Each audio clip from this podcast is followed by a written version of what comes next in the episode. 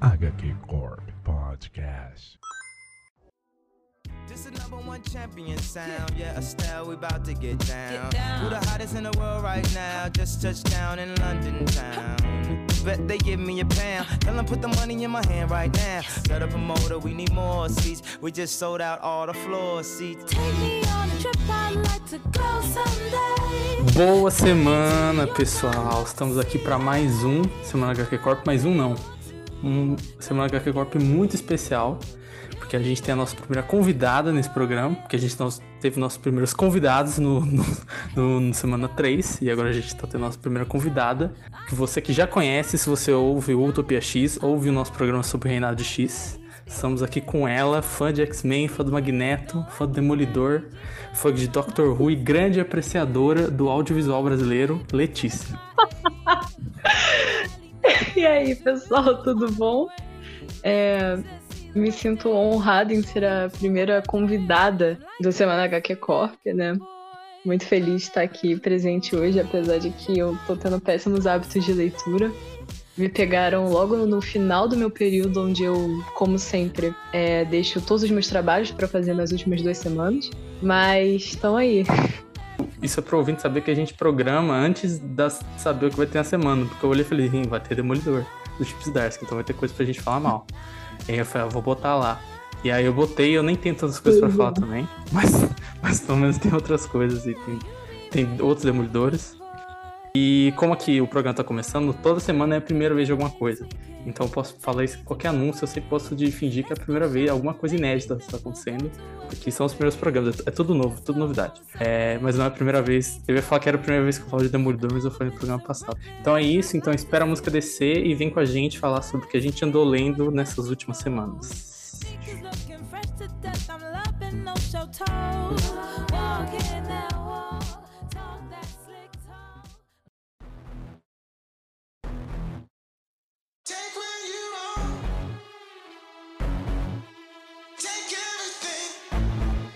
Bom, semana passada eu falei do Demolidor do nosso querido Brian Michael Bendis, um dos maiores carecas de todos os tempos.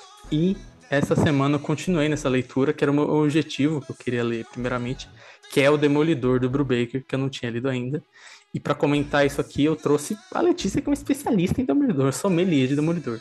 E então, como você não estava no programa passado, eu gostaria que você primeiro desse as suas opiniões sobre o Demolidor do Bendis, para situar o ouvinte aí sobre, sobre o, o que você acha da fase, pra gente falar da, da continuação dela.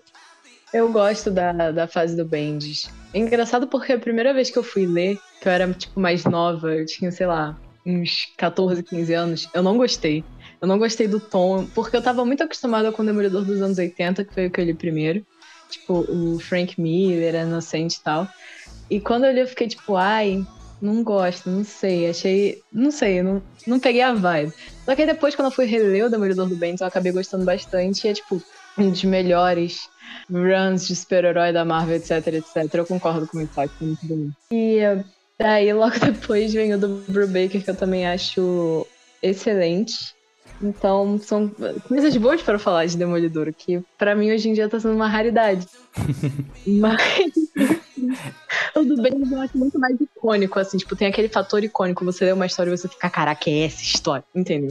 O do Brubaker eu acho que é um pouco, ma- um pouco menos disso, mas eu acho que é muito bom, eu acho uma ótima continuação, sabe? Adiciona coisa. É, eu acho que é realmente o do Brubaker, eu acho que, tipo, o começo e o final, acho que seriam as partes mais icônicas, assim, sabe? E o começo não é dele e o final dá no que a gente vai comentar depois que dá, assim.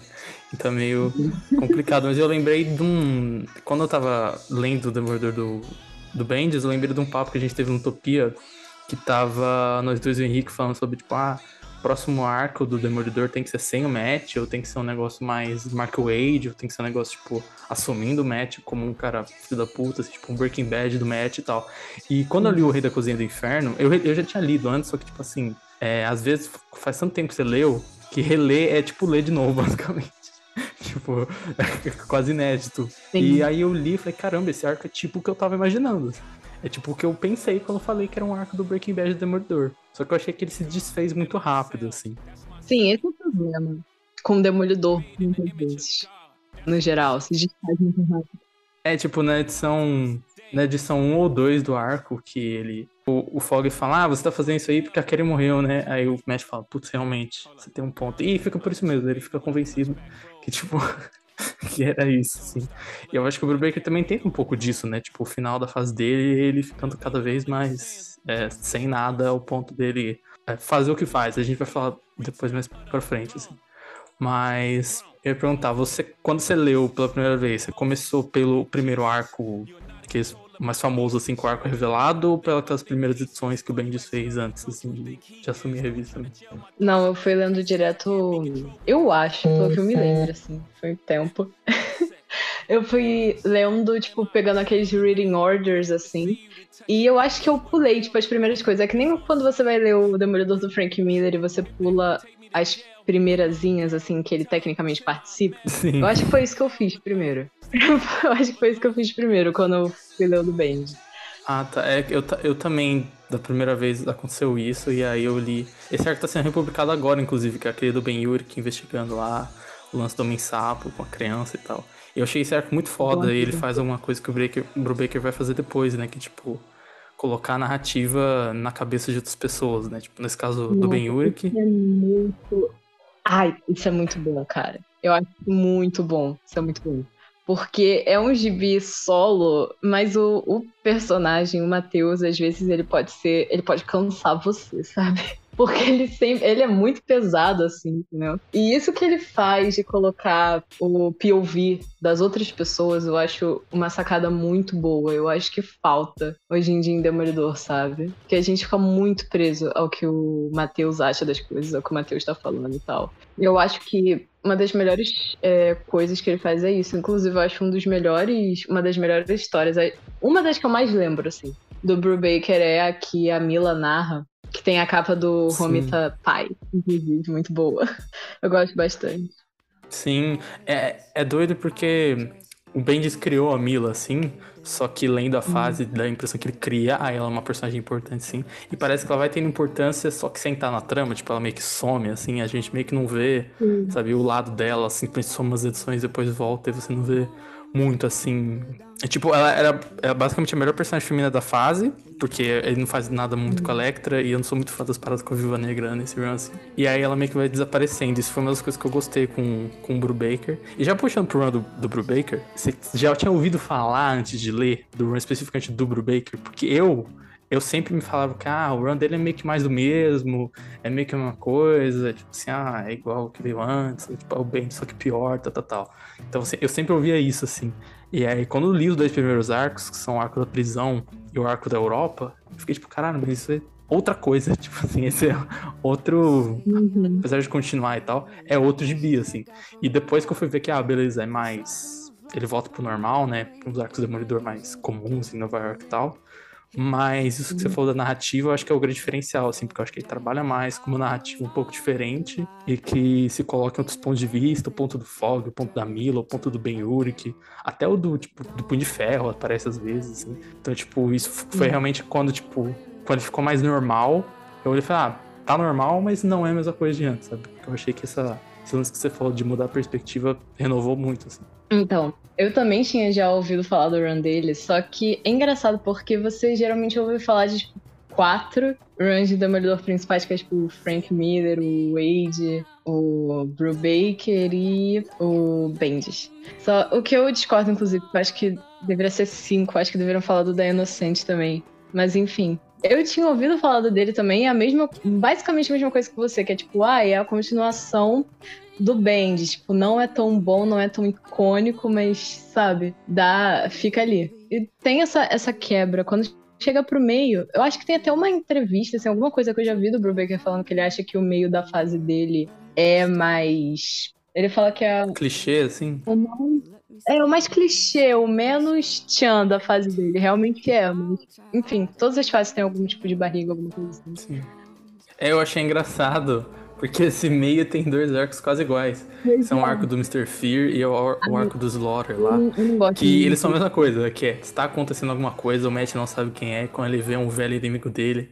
Só que o arco do Slaughter é mais, tipo, desenrolado, tem uma questão legal, tem a questão do FBI e tal, mas tipo, eu li, aí foi de um arco pro outro, falei, pô, mas tem um outro cara secreto que tá por trás de tudo, que você não vê, tipo, acabou de acontecer esse- esse arco com esse cara, sabe? Pois é. Tem isso. Eu também não, eu não ligo muito pro Mr. Fear, caras. É um, é um personagem demolidor que eu realmente, tipo, realmente ele existe, ele tá lá, mas enfim. Eu não lembrava Mas que ele não- não- existia quando eu, eu li chegando nessa parte, falei, caramba, mas isso é o, é o fantasma do Batman, gente, que absurdo, né? E aí quando ele começa a falar que é um vilão super velho, eu fiquei, é? é? Eu não lembrava. Eu acho ele meio. Meio fantasma do Batman, mas também meio. Eu esqueci como é que fala o nome dele em português, meu Deus. Ai, o espantalho. Crow. Isso. meio espantalho. meio espantalho. Eu quando ele fala do gás lá, eu fiquei, caramba, ele é realmente isso. mesmo. Sim. Ah, e Demolidor tem dessas, né? Que é meio, meio um negócio meio Batman, um negócio meio assim. Mas, enfim. Mas eu gosto quando eles tra- trazem esses personagens antigos ou trazem outros, outras levas de vilões diferenciados, assim, pra Demolidor, porque às vezes você cai muito em, tipo, só ninja e só o Fisk. Sim. Ou o Fisk com os ninjas que tem nessa fase aqui também. Mas é, é legal isso, apesar de eu não ser muito fã do, do conceito, assim, do Mr. Fear, mas enfim. Hum. Mas uma coisa diferenciada pra mim na fase do Brubaker com a do Bendis é que quando eu lia do Brubaker, tipo, fui lendo primeiro, eu gostei mais de quando eu lia do Bendis, entendeu? Hoje em dia eu gosto mais da do Bendis, mas quando eu li, eu gostei mais do de ter lido o Brubaker, assim, a sensação de estar lendo. Eu acho que é porque eu já tinha me acostumado com esse outro tipo de tom, sabe? Não sei se Uhum. faz algum tipo de sentido. É, é, faz, faz. É, o pior que eu também, eu concordo com isso, assim. Acho que eu, porque eu gosto mais do Brubaker, da narrativa dele, assim. Ou talvez porque...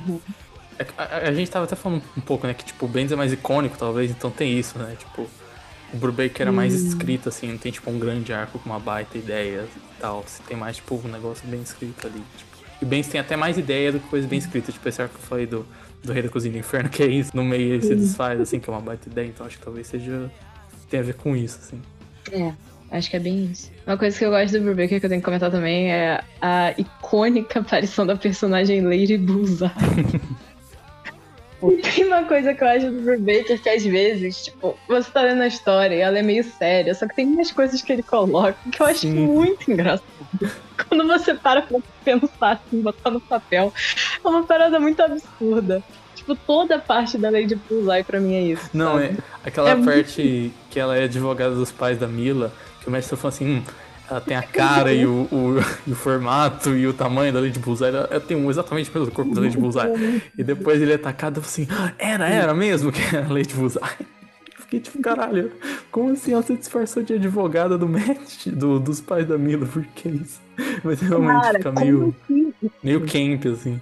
como assim ela fez isso? É uma frase que é muito, tipo, o que é a Lady Bullseye como personagem, sabe? Tipo, toda essa, essa parte, assim, faz muito tempo que eu li a do. Faz um tempo que eu li, assim, eu tenho uma memória muito zoada, se eu não fico relendo as coisas exaustivamente, eu não lembro direito. Por isso que eu releio muita coisa. A gente vai falar disso depois quando a gente for falar de ai, o que, que você tá lendo recentemente. Eu releio muita coisa. Mas essa já faz um tempo que eu não li.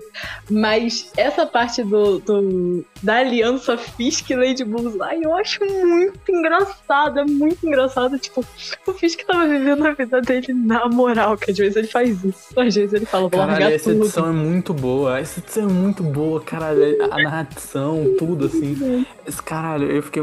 No final dessa edição eu fiquei, eu fiquei muito abalado, assim, eu admito. Eu fiquei, caralho, que filho da puta. Porque eu adorei essa edição. Tipo, putz. É muito bom. É muito bom.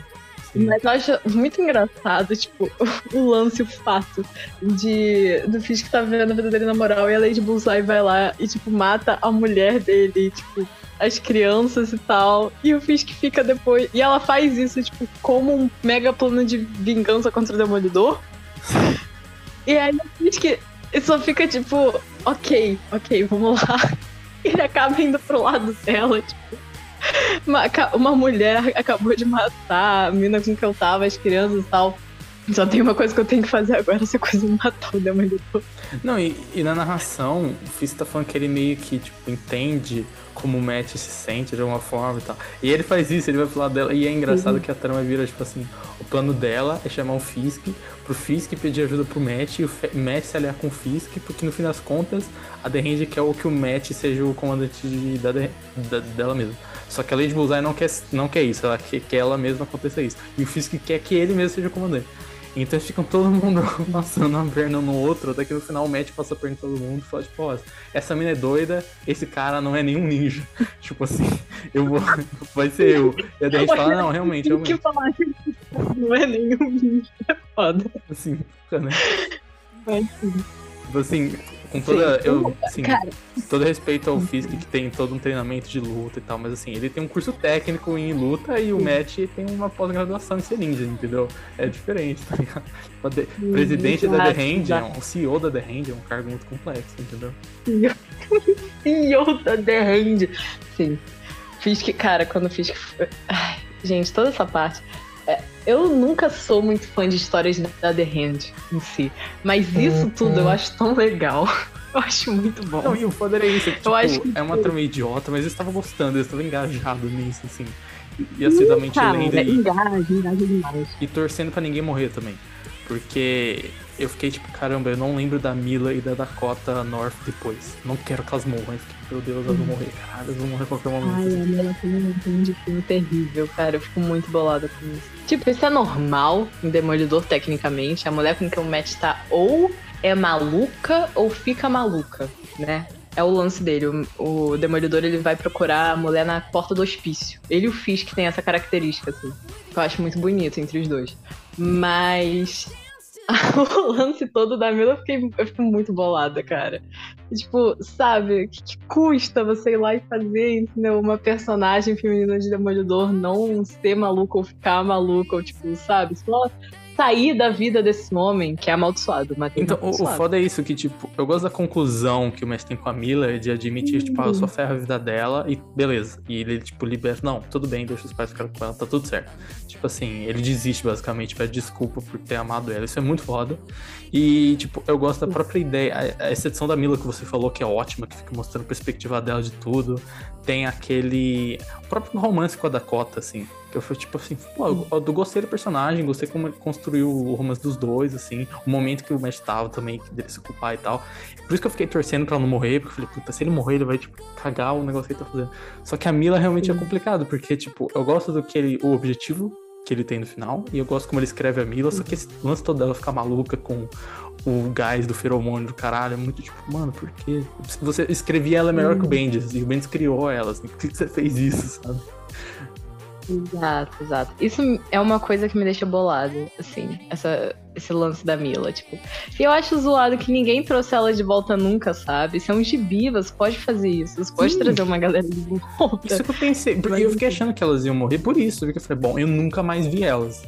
Tá ligado? Hum, Então, assim, eu acho que elas devem ter morrido algum momento. Eu vou ler, eu vou eventualmente ler Shadowland, não na velocidade que eu tava lendo Brubaker e Bendis, porque, né? Mas eu vou chegar nisso. E eu fico assim, pô, será que elas morrem? Porque não é possível que não apareceu mais, assim. Por quê, sabe? Isso é uma personagem que eu tenho vários pitches do que é, de coisas que eu faria se eu assumisse Demolidor. Tem tipo pitch, coisas mais sérias e pitch. Isso daqui só seria muito legal de ver, eu acharia muito engraçado. Um desses é o de trazer essas, essas ex-namoradas aí do Matheus, principalmente a Mila que tem que tá voltando, porque eu acho que seria muito bom, sabe? Tipo, sabe? Entendeu? Deixa essa mulher em paz. É mesmo toda vez que alguma coisa tá prestes a acontecer com a Kirsten, eu penso a mesma coisa. Eu fico, pelo amor de Deus, deixa essa Mas- mulher em paz. Deixa essa mulher em paz, não toca nela. E, e às vezes eu fico pensando, tipo. é, o, o Soul soube o que fazer, né? O Soul só falou, ah, eles terminaram, ela foi embora. E ficou por isso, assim. E, tipo, trazer ela de volta pra continuar fazendo isso. Já morreu, não morreu, vai morrer, não vai morrer. Tipo, não, velho, deixa ela lá, sabe? Tipo assim, pra mim é assim. Se o cara, se o criador da namorada não matou ele, você não tem que matar, tá ligado? Porque ele tinha o direito, ele tá no clichê do demolidor, que é matar a namorada dele. Você não. Pô, ele deixou viva, ele quer dizer que ela tem que continuar viva. Então você que vem depois, você tem que interpretar isso e falar assim, ó, ela pode ficar viva, sabe? É tipo isso, tipo, ao menos a, a Mila e a Dakota não morreram nem nada, que eu saiba, pelo menos. Porque eu, eu não li Shadowland, eu só sei todos os pormenores da época, assim, então eu tô. Eu talvez seja surpreso por essa história. Shadowland é, porra. Eu falo do chip, mas ao menos ele não fez isso, sabe? Ainda, né? Isso. Não, não, não bote sua mão no fogo. Quando tem. Porque tudo, tudo na fase dele é uma homenagem a alguma coisa. e Tem uns que são cenas muito específicas. Quando tem a parte que é de Shadowland, eu fiquei, eu não acredito que ele tá fazendo isso comigo. É aquele meme do Gil do Vigor falando, eu não acredito que ele tá fazendo isso comigo. A essa altura do campeonato. Mas enfim. Mentira que ele fez isso comigo. Eu voltei nele chorando, as lágrimas, Ana. Foi. Eu mostrei minha bunda. descob- Eu ia falar que esse Shadowland é, é doido que, tipo assim, a fase. O começo é um grande gancho do Bendis, né? E aí eu tô falando no programa anterior, tipo, o Bendis disse que ele só deu esse gancho do Vento ser preso porque o Brubaker falou que queria, tipo, ah, seria foda se você fizesse isso, tal, tal, e ele não queria, tipo, tacar uma bomba dessa em qualquer escritor. Falou, ah, e daí tacou pro Brubaker e tal.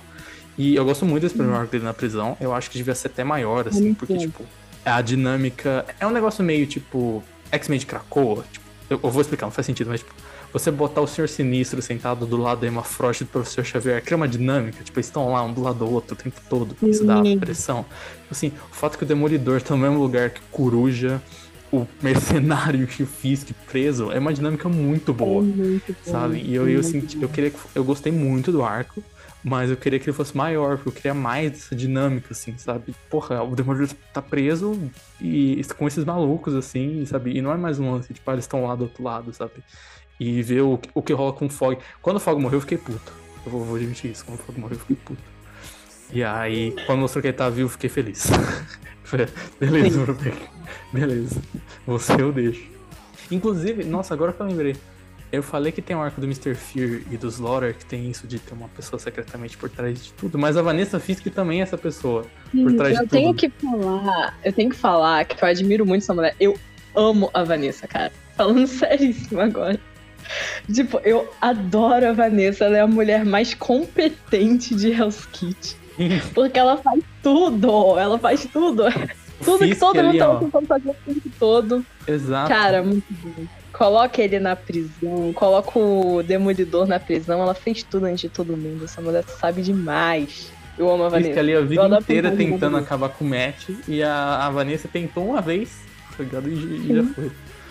Uma mulher que é competente, caras. Eu adoro a Vanessa. É uma personagem que eu também, tipo, eu não, eu não ligo pra esses personagens, tipo, ai, morreu, não traga de volta. Pra mim, não tem dessas, sabe? Sou uma leitora de X-Men, pra mim não existe isso. Eu sou a favor de todas as mulheres, menos a Karen, porque eu acho a Karen chata pra caralho, voltarem, entendeu? Em Demolidor. E eu sou muito a favor de trazer a Vanessa de volta agora, porque eu acho que seria muito engraçado, cara. Porque olha só, olha só, pega esse print aqui, no pega meio da. Merit, pode. Não, não, olha só, olha só, você é a Vanessa, tá? Pensa nisso. Você morreu. E aí você volta agora pra, pra Hell's Kitchen. Quando você chega, quem é que é o rei do crime? Você fala, eu quero falar com o rei do crime, porque, porra, tu é a Vanessa. Quem é o rei do crime agora? É o filho do Fisk que você nem sabia que existia, que nasceu antes de você casar com ele, que na real não existia de verdade, né? Porque ele, eu acho que ele surgiu também nesse negócio do, nesse negócio do Mike Murdock. Então, o filho do teu marido do nada tá aí. E aí eles falam que ele sumiu. E aí você descobre que ele virou prefeito e que largou tudo depois pra ir embora com uma mulher que tem idade pra ser filha dele e é completamente insana. E agora ele tá morando com ela num barquinho, sabe? Se eu fosse. Cara, assim, eu queria muito ver o POV da Vanessa, sabe? Eu queria que ela fosse a nova grande vilã. Chega de The Hand. Quando o Matheus volta pra Nova York, Ó, eu queria que a Vanessa voltasse e ela não se lembra do retcon do Homem Púrpura e ela, tipo, ela, ela lembra de todo esse lance da identidade do Demolidor. E ela olha e fala, Sim. sim, velho. Como... eu, mas, tipo, gente, vocês não lembram disso? Tipo, tava nos jornais, sabe? Tipo, ele foi preso Sim. de novo? Tipo assim, sabe? Quem é que tá sendo isso? Eu queria o POV dela disso tudo. E que ela, tipo assim, derrotasse essa galera que o Fisk ficou esse tempo todo tentando derrotar, que são esses gêmeos do mal. Vanessa vai lá e já derrota eles, porque, como a gente colocou aqui agora, ela é uma mulher que sabe o que ela faz. Né? Prendeu o Demolidor, prendeu o Fisk, ela consegue prender esses caras também. E aí ela vira a nova rainha do crime. E aí o Fisk fala, porra, vou voltar pra Nova York. Vai ser foda, vou refazer meu império, sei lá. Porque ele sempre faz isso, né? Ele sempre volta uma hora pra Nova York pra acontecer alguma merda. E aí ele volta, e aí quem tá lá é tipo a, a rainha do crime, Vanessa Fisk, etc. E aí volta ele e o Matheus juntos. E eles têm que se unir, porque eu adoro um plot em que eles têm que se unir. Tem que se unir pra derrotar a Vanessa, rainha do crime. Isso seria entretenimento puro. Inclusive, o, o ajudante da Vanessa tem que ser o Wesley, mas o Wesley vai estar disfarçado, porque na real ele tá ajudando o Fisk. E o outro ajudante dela tem que ser o Richard. Que eu acho que deveria aparecer mais no Demolidor, porque ele nunca aparece. Apesar de ser filho do Fisk. Enfim, E agora gente, ele é nem mais é o rei do crime, né? Porque o, o, o Hum. Lápide, o Lápide é agora que, que sentou a porra nele e manda em todo mundo. Pois é, cara, pra você ver, eu adoro o Richard, eu acho ele muito engraçado. Porque o Zé Buell chegou e falou assim, quem que é esse cara? Tipo assim, velho, esse cara nem é ninguém, tá ligado? Aí ele chegou e falou dizer o Lápide agora, que é o cara. Tipo assim, Não, mas ele usa, ele usa, eu gosto. Eu adoro o jeito que o Zé Wells usou esses personagens dos anos 80, 90, cara, muito bom. Sim. Mas enfim, essa é minha, esse é meu pitch de nada Marvel Comics. Já dando aqui pra vocês um mega run de Demolidor, de graça. Mas enfim, eu queria isso. Eu gosto muito da Vanessa. Eu fico triste que ela morre também, tipo, eu acho que ela não deveria morrer. ela morreu off-screen, não morreu? Agora que eu tô... É, Hum, Ela morre olha aí, ó. off-screen, aí depois tem todo um lance do, do Fisk conseguir trazer ela de volta em, se eu não me engano, uma revista do Wolverine. Gente, pelo amor de Deus. E aí depois ela morre de novo. Coisas da The Hand. Coisas da The Hand. E ela morre e eu fico triste, porque eu gosto muito dela, cara. Eu acho que o Fisk tem um gosto muito peculiar pra mulheres e as mulheres que ele escolhe são assim. Caramba. Só que vai ter um problema se a Vanessa voltar, que a Agatha Harkness roubou o visual dela, né? O cabelo Hum. preto e a mecha branca. Então, assim, É verdade. Me falar assim. Poxa. absurdo. É. Absurdo. Copyright. Processo nela. Cadê a She-Hulk aqui, ó? Processo nela.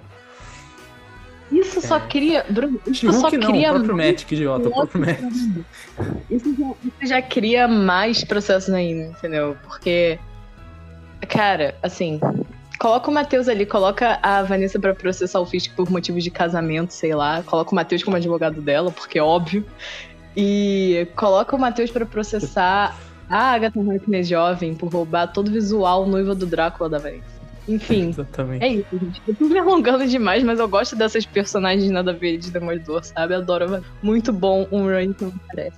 Eu, eu até lembrei que a gente entrou nessa tangente, porque eu ia falar uma outra coisa, aí eu puxei esse lance da Vanessa, que a Vanessa é a primeira pessoa por trás de tudo, que depois tem umas- mais umas duas, depois tem a Uhum. gente e tal. Tem um último, inclusive, que é aquele, que é o Stick do Stick, né? O mestre do Stick lá, o Ai- Ayo, Ako, agora eu não lembro o nome dele. É, é nome de poucas letras, gente, é difícil manter na memória.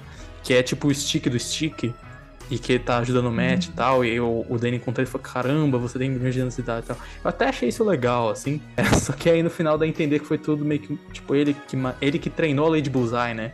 E, tipo, ele manipulou tudo isso pro Matt virar o líder do The Hand e ele colocar alguém dele do poder. E eu fiquei, tipo, eu não sei se eu gosto disso, porque é um bom plot twist, mas ao mesmo tempo eu não sei se eu, se eu gosto deles. Mas é, o que eu ia falar é que era isso, né? Tipo, o Ram pega um, um gancho bom que o Bendis deu, e ele usa bem, apesar que eu queria que usasse mais. E o fim do Run é tipo um gancho enorme, basicamente, né? Um grande, tipo, ó. Agora o Matt tá ferrado, largou tudo, perdeu tudo morando na The Hand, basicamente. É isso, assim. E, Acontece, com- acontece algumas vezes, né? Perdeu tudo, tá morando na The Hand. É literalmente o, o gancho de Devil's Reign, é isso também. Não, e eu gosto muito que, do, do final da última página, que ele falando, ele tá botando um hobby da The Hand, entrando pro ritual lá.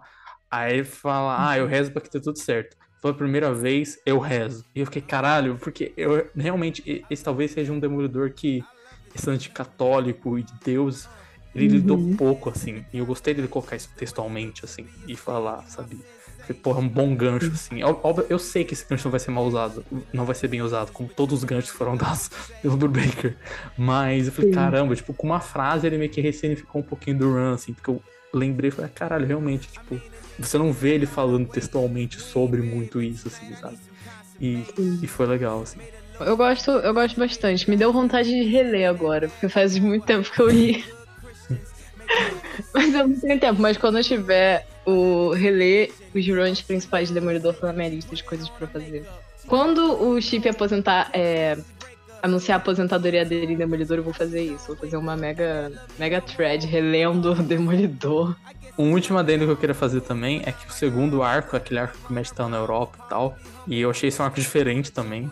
Acho que são, os dois arcos diferentes são os dois primeiros. E me lembrou um pouco do Demolidor do Wade já, sabe? Tipo, apesar de ele estar fudido, ele fez um negócio um pouco diferente, o Brubaker no caso. Tipo, voltou ele pra Europa, vai viajar e tem todo o plot lá da, da menina que tem o perfume que, que atrai todo mundo. Inclusive, que, que o Brubaker, eu não sei se um ano desse gibi, eu acho que é 2010. Foi antes de Fatalha, eu acho, porque o gibi Fatalha dele é sobre isso. Sobre uma mulher imortal que depois de um ritual maluco satânico do Lovecraft lá do caralho, ela, tipo, atrai todos os homens e todos eles se matam por causa dela e a vida dela é uma merda, assim. O tipo é basicamente sobre isso. assim. E é muito bom, inclusive, leiam Fatalha. E tem esse lance da narração também, mudar de perspectiva. Enfim, Ed Brubaker, muito bom. Mas eu lembrei disso, assim, falei, caralho, é o mesmo lance que ele fez no tipo. Mas é um bom arco. A personagem, nem tanto, mas o arco eu gostei. E um outro último comentário que eu queria fazer também é que a Dakota North parece que o Brubaker queria fazer o Matt namorar a Jessica Jones, o Bendis não deixou e ele criou uma Jessica Jones 2 pra ele. ele Pode crer. Porque que ela, tipo, visualmente, o papel dela é basicamente o mesmo, assim, tipo. sim. Só esse- Até, caralho, até esse background ser modelo, vê que dá, dá pra encaixar. Então, sobre o Demolidor do Brubaker é isso. A nossa recomendação é que leia. É bom sim, é legal sim. É, as pessoas falam, não dão o crédito que deviam, porque eu acho que é uma fase que, quando eu li, eu fiquei surpreso que, pô, é boa, a galera devia dar mais. Quer dizer, elas dão, né? Mas tem muita gente que fala meio mal. E é isso. Agora vamos pra outra leitura mais antiga aqui.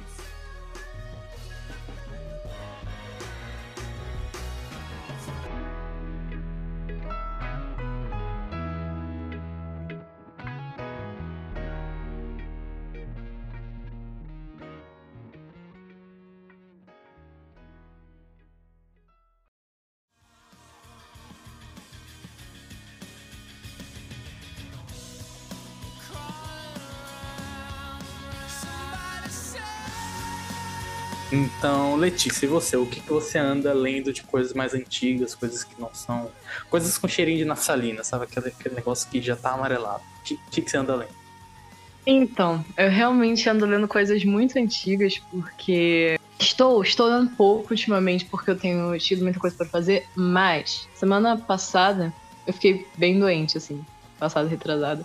E aí eu precisava de um conforto, de algo perto, sabe? Aquela coisa que você precisa de um, de um conforto, uma coisa que te dá aquele lance, aquele negócio, aquela sensação de familiaridade, de voltar pra casa. Isso pra mim Além de X-Men, etc., como você fala na minha entrada, que sou fã de X-Men Demolidor e tal, o meu início como fã de gibi, como fã de super-herói, como, tipo, sabe, essas coisas, é, foi Super-Homem. Super-Homem é meu super-herói preferido ever. O nome do meu cachorro é Kal-El.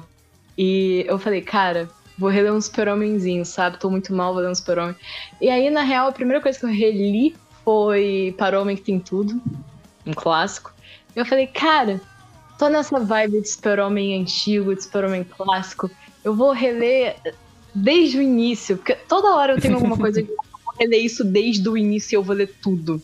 Toda Sim. hora eu penso nisso, eu nunca concretizo isso direito, mas agora eu tô nessas. E eu li, assim, tipo, eu tinha lido já, tipo, as primeiras Action Comics lá de 1938, mas agora eu tô relendo de novo. E é muito legal.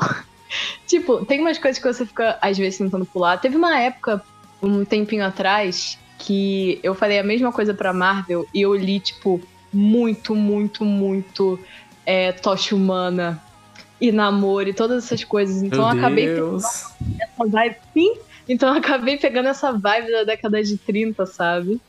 É, E acabei me afeiçoando a algumas coisas que tinha naquela época, assim, entendeu?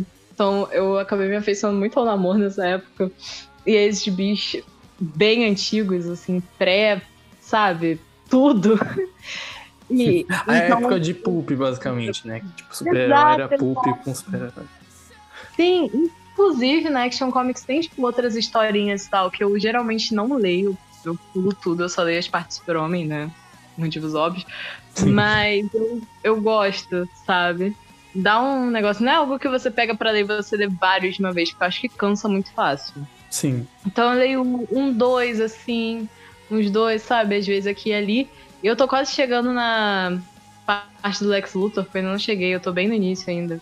A gente já vê a. Como é que é o nome? A Lois, por exemplo. Eu Ah. gosto bastante dessa parte. Mas ainda não cheguei na parte que aparece o Lex Luthor. Ah, tá. Lex não peguei. Mas tô perto. E é legal ver essas é, primeiras historinhas, assim. Eu, eu gosto bastante, cara. Dá um, um negócio, sabe? Porque, tipo, é, é diferente, pô. Eu lembro de quando era. Dá a mesma sensação de quando era criança e eu assistia, tipo, Smallville e eu achava Smallville o máximo. Faz muito tempo que eu não vejo Smallville. Eu não vou destruir. Eu a quase comecei a cabeça. rever Smallville, quase.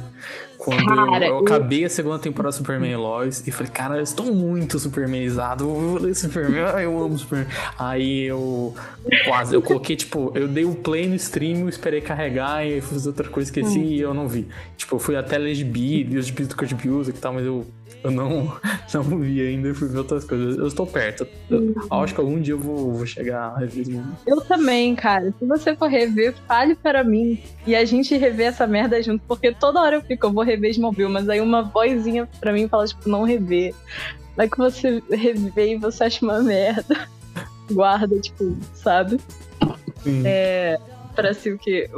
As memórias de Smallville. Mas, enfim. Cara, é isso. Relendo, lendo pela primeira vez várias historinhas da década de 30 do Super-Homem. Muito legal. Tem umas coisas bizarras? Tem. Mas enfim. É o super-homem, é o super-homem proletário, né? O super-homem que vai atrás de, de É empresário legal. corrupto sentar a porrada neles, entendeu? De político corrupto sentar a porrada neles. Aquele Superman do. É, isso é algo foda que eu também não entendi. A primeira vez que eu li o Action Comics dos 952 por Morrison, eu meio que não saquei o que estava acontecendo. E aí quando eu reli tendo contexto, que tipo assim, ah, o Superman nos anos, nos anos 30 pra 40 era assim, no jeito que ele tava no começo da fase, eu achei muito foda, assim, como modernizar. E aí eu meio que tive essa visão de que, caramba, o Superman é meio. Apesar de ter mudanças e tal, é, é meio atemporal, assim, tipo, essa narrativa, essa história que foi que o Morrison fez, tipo, pegar uma história dos anos de 39 e refazer em 2011, funcionou, assim, sabe? E deu certo, assim. E dá pra fazer um arco que não é proposital, né? Tipo, o Gibi não- propositalmente o Superman virou o Superman de 39 pra virar o dos anos 60, pra virar o dos anos 80 e tal. Mas dá pra fazer um arco, que foi o que o Morrison fez também, dele, dele indo da Era de Ouro pro, pro Superman mais moderno, assim. E aí eu meio que dei uma valorizada nesse Superman mais antigo nisso, assim, tipo, vendo interpretações novas, vendo que, tipo, realmente ali o que foi criado ali ainda ressoa de certa forma, sabe? Essa origem mais justiceira social do Superman já tava ali. Apesar de no começo, assim, é, ele vai ficando mais, né? Você que tá lendo, você pode falar mais, ele vai ficando mais justiceira social também, né? Porque também é meio Sim. pau no culpa, cara. Em vários momentos. Ele é, ele é. Ele- Ele é meio escrotinho, assim, em várias partes no início.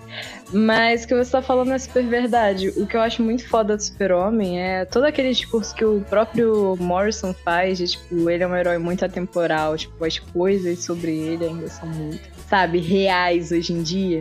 Toda, todos esses discursos, assim, do Morrison, que ele sempre fala, ai, mas o Super-Homem, ele é um herói do proletariado, ele é um, ele é um repórter é, que vai atrás de fake news, ele é um imigrante, ele é sei lá o que. Entendeu? Essa- todas essas coisas, tipo, 100% verdade, isso é muito foda quando você vai ler essas histórias antigas, sabe? Eu acho muito legal essa, esse quê do super-homem é, dessa época, que ainda não tem, tipo, todas essas coisas de gigantes, conceitos gigantes de super-homem. Tipo, vai aparecendo aos poucos, mas não tem. ai- É ainda aquela coisa, tipo, o super-homem salvando o gato na árvore, tá ligado? O super-homem ajudando o pessoal que tá trabalhando na fábrica. É, o super-homem fazendo essas coisinhas, entendeu? Eu acho isso muito legal. Eu gosto bastante. Super-homem contra a corrupção. É muito legal, cara, muito legal. Você vai falar que não é à toa que, tipo, o vilão dele é é o Lex Luthor, assim, principal. Que quando você para pra pensar, você fica, cara, ele é um maluco mega poderoso. O Lex Luthor é, tipo, Jeff Bezos. Mas aí você pensa mais ainda você fica, cara, isso é muito genial. É, outro dia eu tava vendo Lois e Clark, que é aquela série mais antiga, Super-Homem da Lois Lane. Sim. E, cara, o plano do, do Lex Luthor é literalmente privatizar a corrida espacial. Ele quer privatizar a NASA, ele quer fazer a própria empresa espacial dele. Todo mundo acha isso um absurdo. E aí você fica, cara, como é que pode o Super-Homem ser o maior personagem de todos os tempos, sabe? Eu fico, eu fico assim, quando vejo essas histórias. Sim. Porque é literalmente isso. Tipo, ele é literalmente o Jeff Bezos e o, e o Elon Musk, sabe? Dessa época. É incrível O Luthor é as várias facetas do Partido Novo, assim, sabe? É desde o cara que é o latifundiário, que tem um pedaço de terra enorme. Tipo o do Gene... Gene... Gene Hackman? Não. Qual que é o nome do cara, meu Deus? É do Gene Hackman, que é tipo um puta lance de especulação imobiliária, um negócio assim, sabe? Que o do Kevin Spacey tinha isso também, assim, que ele ia fazer uma ilha gigante e vender o caralho, assim. Até um lance tipo isso, assim, tipo, de, de privatizar a corrida espacial, assim, tipo, umas, umas paradas malucas, assim. Todas as facetas É desse, desse tipo de pessoa. Eu gosto muito do Lex Luthor, tipo, do conceito do Lex Luthor como vilão, sabe? Porque esse cara é do mal e esse cara existe, sabe? Eu gosto bastante, eu acho ele muito atemporal, assim. Tipo, infelizmente, muito atemporal. Mas ele só fica cada vez mais real, o Lex Luthor. E isso é uma coisa que eu acho muito foda, assim, do Super-Homem. Fica cada vez mais, tipo, cara, os planos do mal do Lex Luthor são coisas que estão acontecendo hoje em dia. Isso é muito zoado, isso é muito foda, assim, quando você para pra pensar. Mas enfim, ainda nem cheguei no Lex. Eu tô, tipo, a umas cinco revistas do Lex, se eu não me engano. Cara, é muito legal. Eu amo a Lois Lane, eu tenho que falar isso. Eu amo a Lois Lane, cara. Até quando ela é extremamente mal escrita, ou ela é só uma personagem, tipo. Eu não sei se você já chegou a ler é, Superman's Girlfriend Lois Lane. Que é um Não. tipo, da década de 40, em que a Lois é a personagem principal e é só absurdo atrás de absurdo. É uma coisa que, assim, cara, porra, é. Eu não tenho nem palavras, entendeu? Meu Deus. Tem um, por exemplo, tem um que nunca sai da minha mente, porque eu não li todos eles na ordem. Eu peguei alguns que, tipo, as pessoas estavam falando bastante desses, entendeu? Tipo, desses reading orders, assim. E aí eu peguei um que, tipo, a Lois, ela fala, ai, já que o, que o Super-Homem não vai me amar, eu vou. Sei lá, ela pega um negócio, ela, o Jimmy Olsen ajuda essa mulher a aprender kryptoniano e o caralho, e ela pega uma máquina do tempo que ela ia lá fazer, tipo assim, a reportagem sobre essa máquina do tempo. E máquina do tempo, máquina espacial, um negócio assim, ela volta pro passado e ela vai para lá em Krypton, antes de Krypton explodir. E ela quer acabar com o namoro da Lari do Jorel. Pega essa E ela fica Caralho, com isso é um de volta pro futuro. Ela fica com o Jorel, cara. Eu tô falando seríssimo. Ela quase Meu Deus do céu. não nascesse ficando com o pai dele. E, tipo, e é completamente absurdo, cara. Eu amo a Lois. Tem essa Lois Lane zoada que eu adoro, essa Lois Lane que, porra, cheirou três carreiras de cocaína antes de sair de casa e falou: Esse é meu plano de hoje. Amo ela, mas eu amo todas as Lois, assim. Eu adoro, tipo, sabe, essa. Ela é repórter e etc. E ela com Clark nessa época é muito. Tem um filme bem antigo, da década de 40, assim, chamado His Girl Friday. É um filme com Cary Grant. E é muito, tipo, isso. O Super-Homem, ele é muito. Quando eu era mais nova, tipo, tinha uns 12, 13 anos, eu gostava muito desses filmes antigos, tipo, de cinema clássico, assim, tipo, Old Hollywood. E o Super-Homem, ele sempre. Me...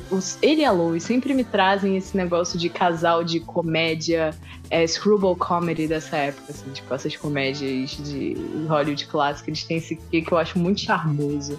Eu gosto bastante. O Super-Homem tem muito esse quê de Cary Grant, assim. E, enfim, gente, é isso. Leiam Super-Homem de qualquer época. É, e DC é uma coisa que faz muito tempo que eu não leio tanto. Então, tipo, eu tô relendo agora, mas porque eu estou na intenção de reler muita coisa do Super-Homem. E ler pela primeira vez também várias coisas que eu nunca li.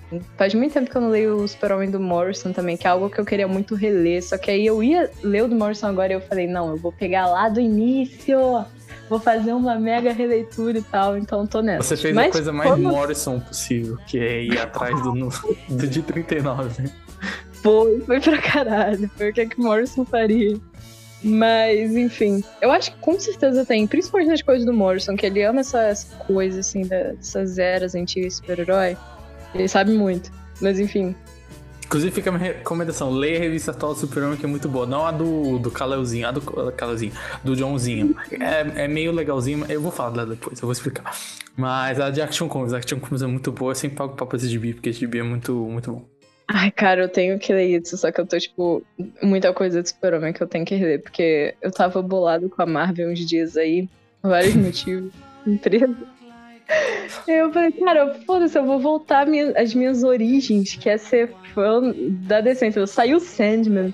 E, É tipo verdade. assim, e aí eu fiquei, cara, foda-se, eu vou voltar às minhas origens de E agora eu tô aos pouquinhos, aos pequenos passos, voltando às minhas origens com DLC. E aí daqui a pouco eu vou estar lendo todas essas. Como é que é o nome? Todos esses mensais aí. Inclusive, o, também outra pergunta que eu ia fazer na vibe. Você já leu aquele Superman da, da Louise Simonson com o Bogdanov lá? Que tá, tá saindo no Brasil de novo agora, estão relançando. E aí eu vi e fiquei Ah, curioso ler, porque eu falam muito bem da fase. da. Eu tenho várias, várias questões, mas é porque eu tenho várias questões com a Louise Simonson. Tipo assim, de, das coisas que ela escreve.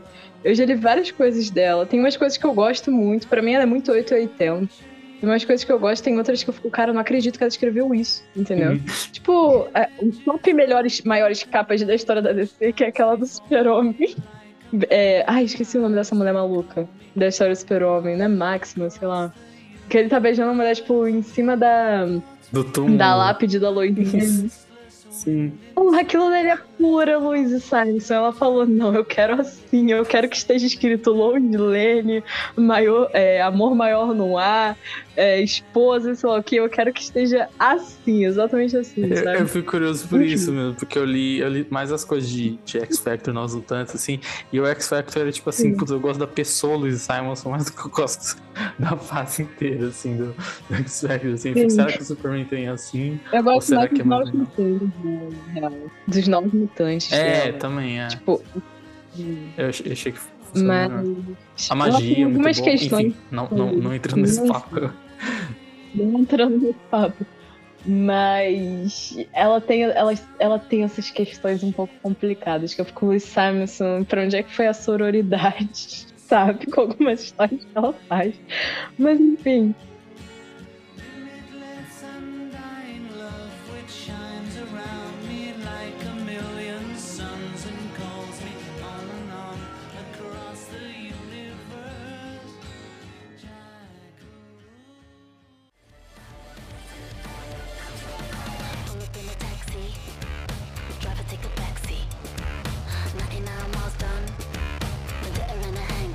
Falando em sororidade, qual que é a outra leitura que você tá fazendo mais antiga esses dias? Então, é, tal qual eu tava nessa de vou reler Superman desde o início, há um tempinho atrás, eu falei, eu vou reler, porque eu já fiz isso antes, só que fora de ordem. É, que tem uns personagens que eu gosto bastante, e aí eu fico, eu vou ler literalmente todas as vezes que ele apareceu. Sabe? Daquela hiperfixação assim. E eu falei, eu vou reler todas as aparições da Mística, que agora, agora, agora em ordem. Porque eu já havia lido todas elas, só que, tipo, fora de ordem. Uhum. Eu só marquei, tipo, ah, eu já li isso, isso e isso, e tem, tipo, pequenas histórias que eu não li, fui lendo, até completar tudo. E eu falei, eu vou reler desde o início porque eu quero ver, tipo, sabe? Porque tem na minha mente, só que ela é uma personagem que é muito complicada. Porque tem muito retcon, tem muita coisa. Eu falei, eu vou fazer toda essa timeline dentro da minha mente, porque eu odeio a página da Wiki, a dela também eu acho uma merda. Só que eu tenho, eu criei um perfil na Marvel Wiki, na Fandom Wiki, pra mudar isso. Só que aí toda vez eu fico, não, eu não preciso disso. Eu não preciso. Eu não preciso editar a, a wiki do fandom. Só que toda vez que eu entro pra ver as aparições, eu fico, cara, eu não acredito nessa página. Eu vou ter que editar, vou ter que editar. Enfim. Voltando ao que eu tô falando. Estava dando todas as aparições da mística. Só que aí teve um empecilho no meu caminho que foi que eu sofri um assalto. e eu estava fazendo. Eu estava fazendo uma thread, tipo, de todos os momentos. Eu ia é, colocando um monte que eu falei, ah, todo mês, sei lá, eu vou atualizar. E aí eu tinha um álbumzinho que tinha um monte de Ah. coisa pra botar. Só que aí eu perdi tudo. Isso que eu ia perguntar, porque eu acho que Eu isso foi tipo uns meses atrás, assim. Eu fui- porque eu até lembro dessa thread, assim, e eu, eu não, não tinha ligado os pontos. Eu pretendo continuar porque eu gosto muito dessa thread. Mas eu perdi, tipo, todas as imagens que eu tinha até ali. Quando você para pra pensar, não é, tipo, nem tanta coisa assim, mas eu fiquei, cara, eu não acredito. Eu vou ter que voltar, tipo, em todas as outras edições que eu li e printar todas essas coisas de novo. E eu vou fazer isso alguma hora, em que eu tiver tempo. Tipo, eu vou entrar de férias daqui a duas semanas, assim. E aí eu vou fazer isso. E aí vocês vão ver, tipo, que eu não atualizo isso desde, sei lá, de junho. Mas vai estar tendo.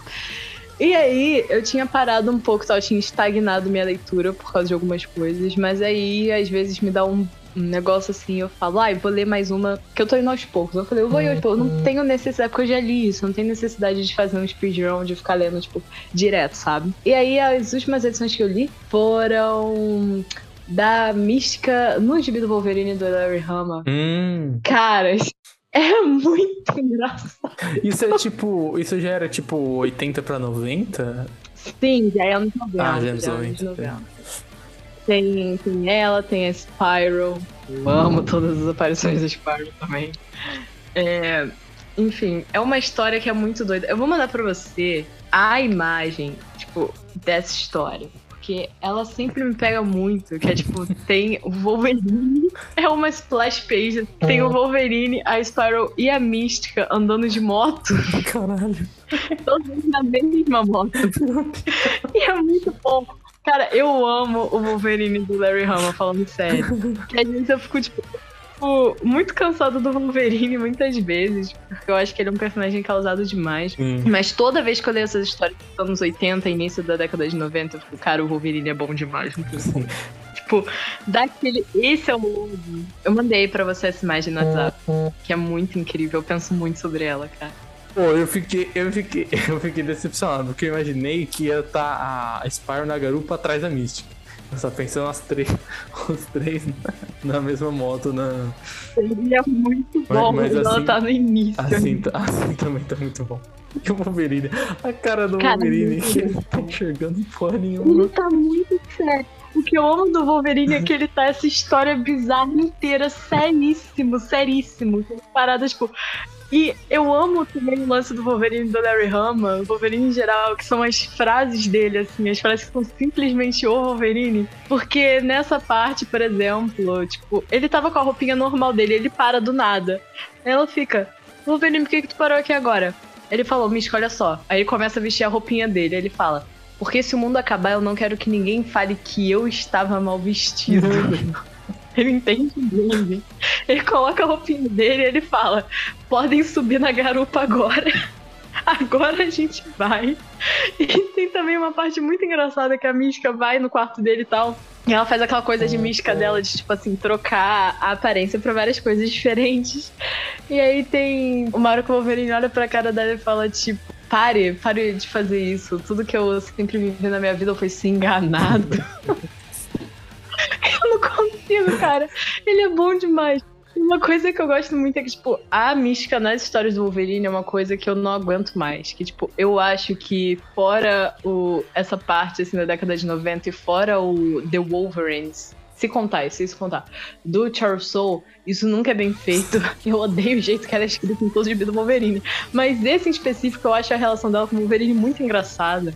É muito engraçado, tipo, eles dois juntos, sabe?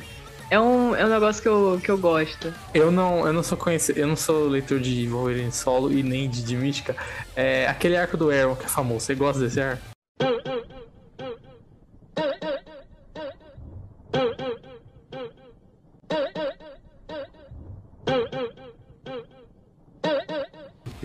Eu odeio. Porque esse arco é fa- eu E aí toda vez que odeio. fala, ah não, esse, o o Wolverine é da hora, tal, tal, tal. Leu do Mark Miller, leu depois. E assim, quando a pessoa me fala, lê esse gibi do Mark Millar, eu fico tipo assim, porra, né? Você é meu amigo, por acaso? E se, porra, se eu tenho que ler um gibi do Mark Millar pra ler esse gibi, eu não vou ler, né, caralho? E aí eu nunca li o Wolverine do, do... E aí eu fico com isso também, que tipo, eu, eu comecei ano passado com esse lance de ler X-Men do Claremont, desde o começo, que virou ler X-Men desde Sim. Claremont, basicamente. É, e aí eu fico nessa, tipo, putz, tem as revistas do Wolverine, eu só li a minissérie do, do Frank Miller com o Claremont, eu devia ler isso. E eu fico nessa, tipo, porra, não vou ler essa porra, eu quero ler um gibi clássico, tipo isso, tipo, fase do Larry Hama, esses gibis mais antigos que eu não li, tá ligado? Não saber essas paradas. E aí eu fico nessa, será que é bom mesmo? Ou será que era bom nos anos 2000 eu continuo falando que é bom? Olha, eu particularmente odeio o Wolverine do Jason Aaron. Eu odeio. É tipo top runs de gibi que mais trazem tudo de ruim que há dentro de mim, sabe? Eu odeio o Wolverine do Jason Aaron. E eu devo dizer pra você que assim, a mística, assim, eu, eu me considero uma entendedora, né? Sim. Assim, da mística. como É personagem. sommelier de mística. A minha apresentação, gente, é que tem muitas especialidades pra colocar ali, entendeu? Eu fui só no foco. Mas tá, tá dentro de X-Men ali, sim, sim, sommelier de mística. muito sommelier da, dessa personagem, e eu devo dizer que ela é muito mal escrita pela maior parte da história de publicação dela. Porque tem uma época ali, tipo, na década de 90 e tal, que, cara, vai tudo pra casa do caralho em termos de, de caracterização dela. Mas, assim, de todas elas que são muito ruins, a do Jason Aaron, na minha concepção, tipo, fora The Draco, obviamente, fora do Courtney, é a pior versão dessa personagem de todos os tempos. Ela é muito ruim. Ela é tipo, cara, ela é terrível. Ela é a pior mística de todas. Pra eu falar que é a pior, é porque é É, realmente é conhecimento pior, de causa. Eu imagino que, que, que se tratando Tá. de mística ainda é realmente um furo. Eu li todas as aparições dela, eu li todas as aparições dela na década de 90 e nos anos 2000. São muito difíceis. E tem muitas muito ruins. Mas a do Jason Aaron, ela ultrapassa, sabe? Cara, é. Nossa, é terrível. Não leiam. Não leiam Wolverine Jason Aaron, sabe? Na minha opinião, na minha concepção. E o arco dela com Wolverine Jason Aaron, eu odeio que é a coisa que as pessoas sempre trazem quando falam da mística junto com Wolverine. Porque é a pior história deles dois juntos. É top piores histórias da mística, assim. Eu, eu não gosto de jeito nenhum, eu acho terrível. É, sou contra. Eu lembrei, ali- Essa aliás, de quando vi isso, porque a Panini ia relançar uma coleção que era tipo Marvel anos 2000, e aí ia ter um, Uhum. um quadrado que era tipo Sim, eu é, é, Wolverine do Millar, Wolverine do Arrow. Tem um negócio, tipo, vai ter a Fênix do Greg Pak lá inteira, lá do, do Greg Land, só que daí depois vai É, ter eu X-Men do. Eu, tipo, gente, como assim? Como assim? Então tem umas coisas que. Completamente louco. Completamente louca. É, mas enfim, foi essa história que eu li, que é uma história muito sem noção do, sobre o Mojoverse e tal, que envolve uma, uma criança que é. Sempre tem uma criança com a Spyro, né? É uma coisa que acontece com ela às vezes. É. uma mãe. E é uma história muito doida do Wolverine tentando impedir coisas do, do Mojoverse de acontecerem. Ele tá junto com a Mística. É muito engraçado porque a Spyro ela aparece só porque a Mística tá falando com o Wolverine, ela quer a ajuda dela e tal. Uma coisa que eu gosto da Mística com o Wolverine é quando eles escrevem a relação deles desse jeito aqui. Que é que ela sempre tenta ferrar com a vida do Logan por motivos aleatórios. E aí o Logan sempre fica, não, porque você é horrível, da próxima vez tu vai ver só. E aí ela aparece assim pro Logan e fala, Logan, eu tô com um problema, eu não tô conseguindo resolver isso daqui. Eu não tô conseguindo resolver isso matando os outros, eu não tô conseguindo resolver isso de, de formas ilícitas. Ele acende assim, tipo, o charuto que hoje em dia não pode mais, ele fala. Liga, liga a moto, a gente tá indo lá resolver. É foda porque, tipo Muito assim, engraçado. ela pedindo ajuda do Wolverine, assim, como se ele fosse o super-homem, sabe? É a pessoa que, tipo, não, não, não, eu vou, vou entrar com um processo na justiça. Tipo, assim, caralho, o Wolverine vai fazer, tipo, a mesma coisa, tipo, tão ilegal quanto, só que menos, assim. É literalmente isso, cara. E eu acho que o Larry Hama faz muito bem. Faz isso muito bem, eu gosto bastante. A mesma coisa quando eu for ler, vou reler a minissérie. Que tô quase, tô quase chegando nisso. A minissérie da Mística com Dente Sabre, a primeira, que na real é muito boa. Porque todas as outras aparições da Mística com Dente Sabre eu acho uma merda. Mas essa em específico é muito legal. Principalmente porque eles não são um casal e não tem qualquer conexão. Nossa. Já, já, já é um bom momento. Já é um tchan diferente, sabe? Eu não gosto quando ela tá ou com ele ou com o Wolverine, eu acho muito nada a ver. Mas essa história em si dela, do Wolverine e da Spiral é extremamente divertida. Tem momentos muito divertidos e eu gosto dela junto com esse Wolverine, assim. É muito legal. Top histórias. Porque eu fiquei, caralho, eu não acredito que eu vou ter que reler os anos 90 e você Eu quase. mas tem várias coisas dela nos anos 90 que eu gosto. Eu acho que nos anos 2000 dela, especificamente, tem mais coisa que eu não gosto do que dos anos 90. Eu, eu quase li esse, esse com o Dente de Sabre. Quando saiu o Dente de Sabre do Lavale, por um momento eu pensei, caramba, esse personagem, caralho, eu quero ler mais Dente de Sabre. Péssima decisão. E eu falei, pô, já li Ah. Massacre dos Mutantes. Eu não, tipo, putz, Wolverine solo é um buraco muito grande. E aí ele tem, acho que uma minissérie e tem essa da Mística, assim. E também tem, tipo, versões AOA, exilados. Fala, não, eu não quero o bonzinho e tal. E aí eu acabei, tipo, eu vi, eu sei que existe, mas eu não li ainda. Mas bom saber que é bom, porque eu também fiquei nessa, assim. Que não, não é um negócio, tipo, Eu todo mundo sabe que é bom, né? Tipo, não é, ai, todo mundo fala da minissérie do Dente de Sabre, então, tipo, eu não tinha ideia até muito disso. Assim, só se fala em outra coisa, mas eu gosto de ambas. Eu gosto da minissérie dele, tipo, solo, tecnicamente, que a Mística também aparece. E eu gosto dessa que é, tipo, ele com a Mística. E essa dele com a Mística é uma coisa que eu realmente não esperava gostar. Porque eu, fiquei, eu não acredito que eu vou ler uma minissérie que tem o nome do Dentes de Sabre no título. Eu fui assim. Só que é uma história que tecnicamente não é nada a ver. Porque é a Mística e o Dente Sabre como os personagens principais. Só que é uma história que é sobre Irene. Ah, não, porra, Entendeu? se eu soubesse, eu já tinha lido. É, Exato, foi literalmente o que eu falei quando eu li pela primeira vez. Se eu soubesse, eu já teria lido isso há muito tempo.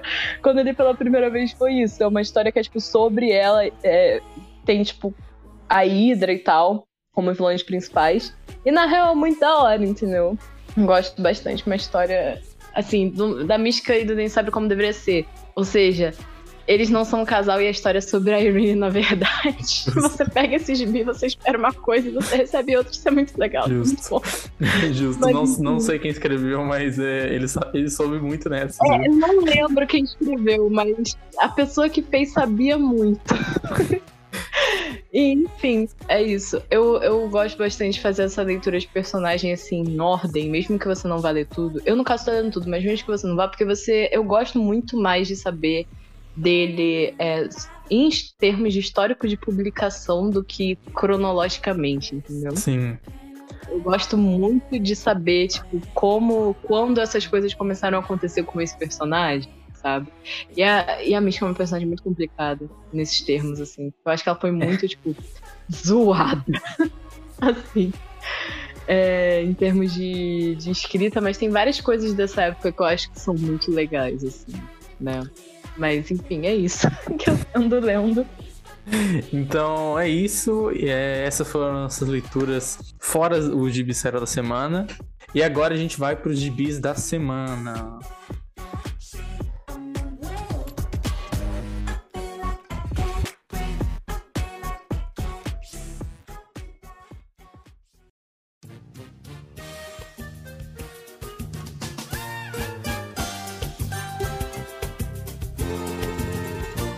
Esta família é muito unida. Bom, vamos começar pela DC e como sempre começando pelos gibis que eu não vou falar, que é uma lista extensa que aumenta a cada semana. Essas gibis que eu não vou falar. Algum dia eu vou chegar aqui e só fal- falar o nome deles e ir embora, porque a cada semana tem menos gibis que eu estou lendo. É, a gente teve Batgirls número 10, a revista da Stephanie Brown com a Cass Kane. É, Batman Nightwatch número 1, o gibi infantil sem 8 anos. Teve Batman Uber Legends 19, aquele gibi do Batman que é tipo uma antologia, que não tem o Batman, basicamente. Só tá lá o nome, que tem vários escritores escrevendo várias histórias. Teve Future State Gotham 17, essa continuação do Future State, que é tipo um mangá que não acaba nunca e que ninguém tá lendo.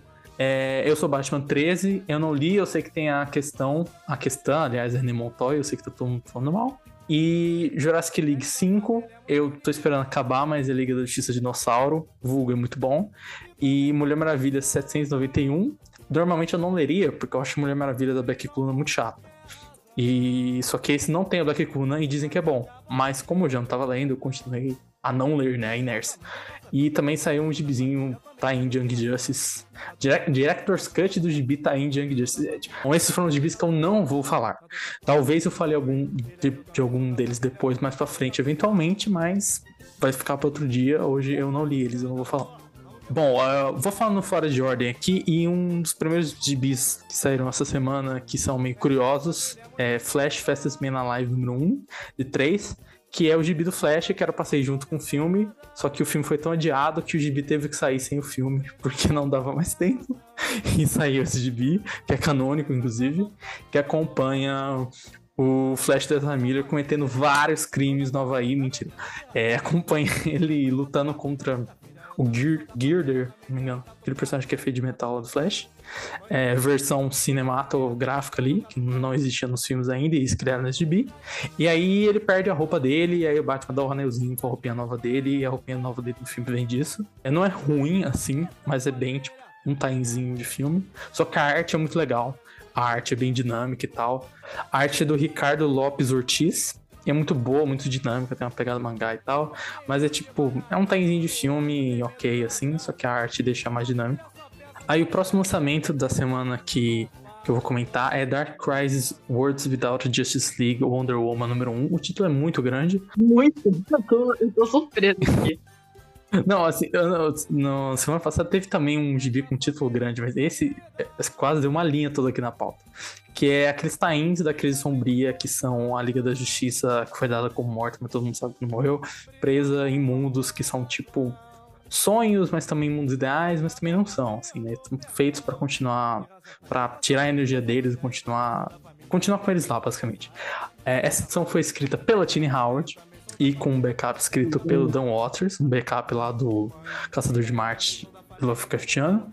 E ela é basicamente ela é a mais diferente de todas, assim, porque a do Superman é meio que o Superman sonhando com ver o John crescer. É engraçado que o Tom King até fala que, tipo, o Williamson chegou pra ele e falou assim: ah. O plot é assim, eles estão presos do mundo dos sonhos, você escreve aí qual que é o sonho do Superman, tal, tal, tal. E aí o Tom King falou, Williamson, já fizeram isso, foi uma das maiores histórias do Superman de todos os tempos. Exatamente. O para o homem que tem tudo. E aí o Williamson falou assim: ah, você é foda, você resolve. aí." E aí o King fez uma história sobre basicamente o Clark vendo o John crescer naturalmente e tal. E em algum momento tendo que sair de casa. Que é uma história bem legal. E só que essa da Tina Howard é um pouco diferente, assim, porque basicamente ela lembra bastante o núcleo atual da Mulher Maravilha. Então a Diana tá lá com uma roupa toda diferente e o contexto do mundo é diferente. Só que tem a Nubia, tem a Yara, tem todo o pessoal que a gente conhece, a Bi- as outras Amazonas novas, tipo a Bia e tal, e que vão aparecendo. Só que ela tem mais essa pegada que, tipo assim, uma distopia por trás da utopia. Então parece um mundo perfeito, tudo deu certo. E aí Eta Candy é a presidente dos Estados Unidos. E aí a Diana meio que descobre que algo foi feito para aquele mundo ficar daquele jeito. E que, sabe, ela, ela teve que criar uma ilusão para ela mesma, tal, tal, tal. É uma edição bem legal. Eu, eu gostei bastante, assim, é um pouco diferente da dos outros, assim, né? Tipo, tão, tanto um sonho, assim, tem mais negócio por trás. Eu não cheguei a falar da- do Lanterna Verde por aqui, mas ela foi uma que parecia que faltou história, assim. Não deu pra contar muita coisa.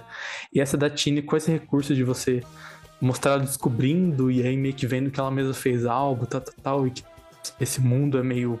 não é tão bom quanto parece, meio que funciona, sabe? Você lê você entende que teve algo no passado e tal, sabe? Eu, eu gostei disso.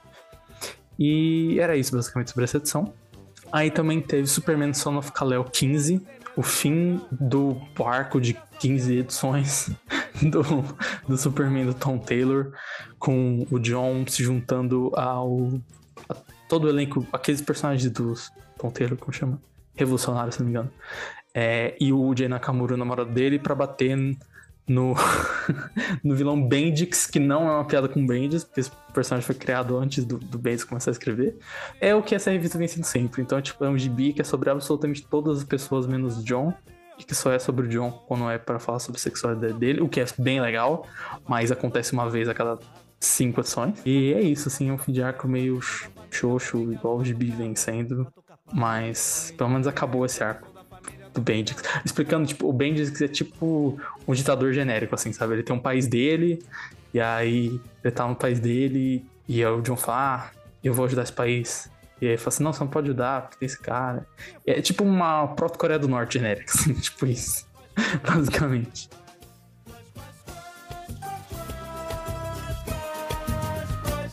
Esta família é muito unida.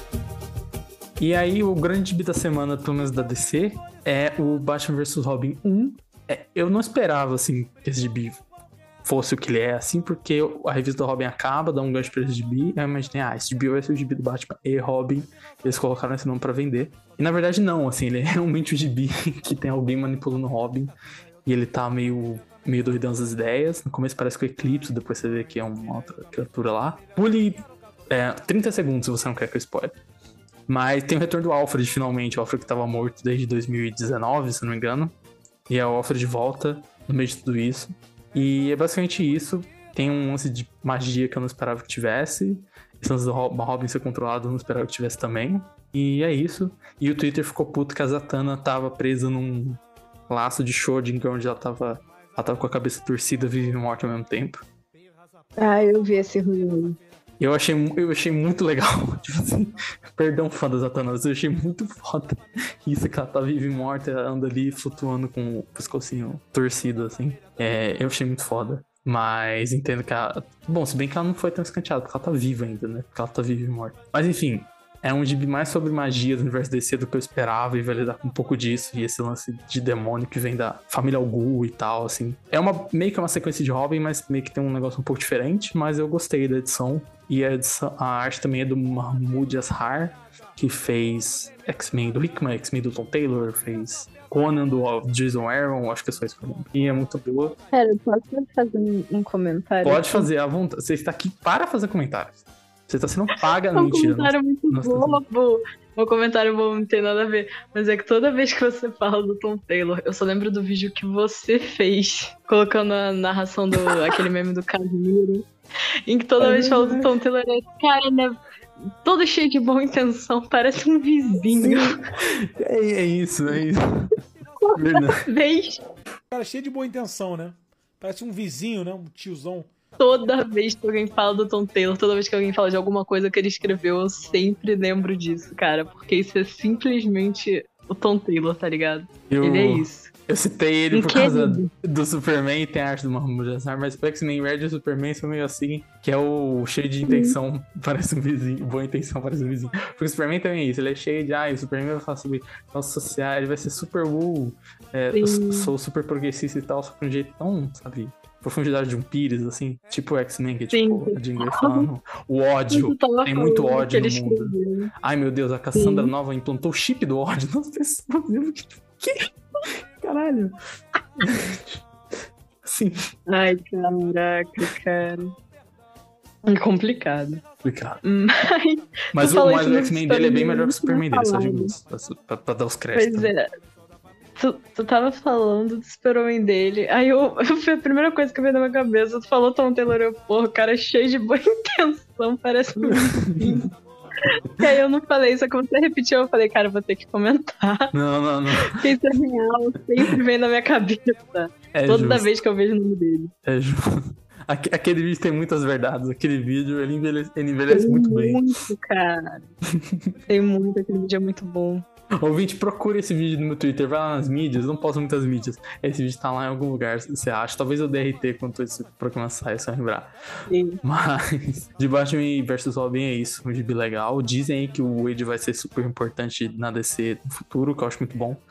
É, e que esse gibi talvez comece a mexer com isso, porque é um gibi que fala sobre outras coisas. Mas por enquanto é isso, assim, o gibi do Batman contra o Robin controlado por um lance de magia e tal.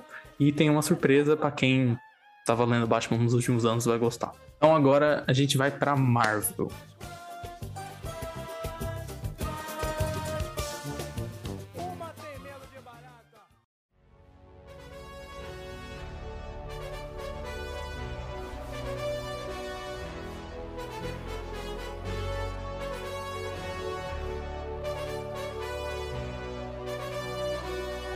Agora vamos pra Marvel, que Marvel a gente tem mais coisa pra falar. Bom, como sempre, começando pelos gibis que eu não vou falar. Teve Alien número 1, do Philip Kennedy Johnson. Eu li o primeiro arco, tinha a arte do Salvador Laroca, foi difícil. Eu acabei e fui dormir. Isso foi dois anos atrás.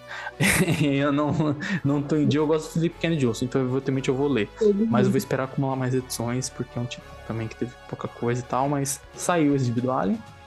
Teve também Capitã Marvel 41, a Capitã Marvel da Kelly Thompson, que eu, eu li desde o começo e eu consigo atrasar desde sempre esse gibi. Eu sempre fico em dia atrás e eu estou atrasado no momento também, tipo umas 10, 15 edições. É Edge of Spider-Verse 3, que eu também não estou lendo. É Miss Marvel Venom número 1, aquele está indo da Miss Marvel fazendo várias amizades no universo Marvel. Essa é uma amizade meio questionável. E Predador número 2, do Ed Brisson. O gibi de Predador na Marvel, agora que é tudo da, da Disney. E Savage Avengers 5, Os Vingadores Selvagens, que tem o Conan, Deathlock, Electra e, e tudo mais. Nem me fala. A maior, a maior farofa de, de todos, de todos esses gibis da Marvel em termos de equipe. Também teve Spider-Punk número 5, o gibi do Spider-Punk pelo Code Ziegler, que fala muito bem. X-Men 92, House of XE, ou House of 92, é número 5, outra que é tipo o inferno dos desenhos X-Men dos anos 90. Tem algum, algum comentário? Eu não cheguei a ler isso porque eu nem vi o desenho dos anos 90.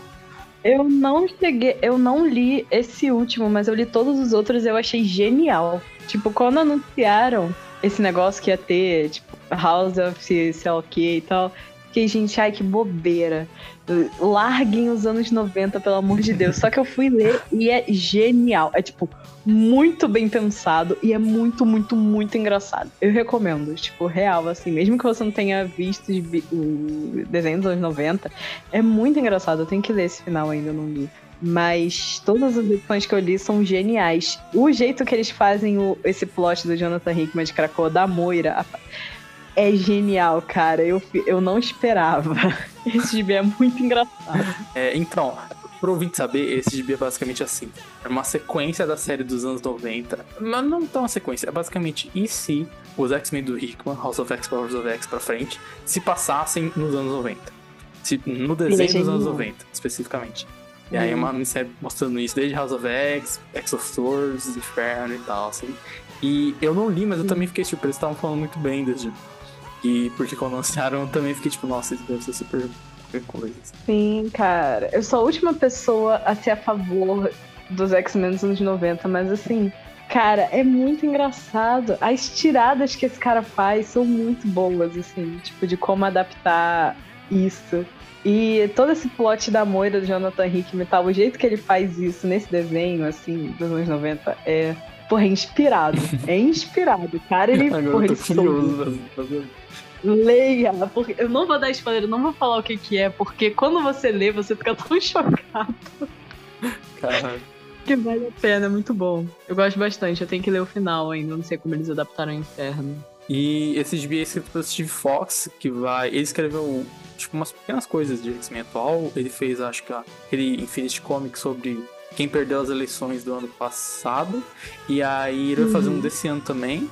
E ele também vai fazer um anual de X-Men sobre a Firestar, a Flama, focando nela. Cara, eu achei ele um querido. Esse anual, agora que eu sei que é dele, eu acho que vai ser muito engraçado. Eu acho que ele vai pegar 100% o tom da, da Firestar. É, e aí, fora isso, tem Star Wars Bounty Hunters 27. e Eu não leio esse gibi dos Caçadores de Recompensas de Star Wars, porque tipo, é minha praia. E Star Wars Obi-Wan 5, eu provavelmente vou falar desse gibi no futuro, que é uma minissérie do Cancho com o Obi-Wan, lembrando a história aí da vida dele. Deve ser legal. E eu vou quebrar uma regra aqui agora nos gibis que eu li que eu vou falar, que é todo programa eu sempre falar, se você quiser ouvir de X-Men, você vai lá no Utopia X. Você vai estar lá no Utopia X, tá, tá, tá. Só que como a Letícia já tá aqui, eu quero aproveitar para fazer uma propaganda. A primeira propaganda é ouça o Utopia X e ouça o Utopia X da semana passada, de Judgment Day, falando de Judgment Day 4 e X-Men Red 6, que foi uma edição, uma edição de colecionador, porque foi muito bom. E é, eu vou fazer um negócio um pouco diferente também. Porque, como o público, não um pessoal que está lendo necessariamente, né? que se, se o público não foi lá ouvir Utopia, significa que ele não, não está lendo, não está por dentro.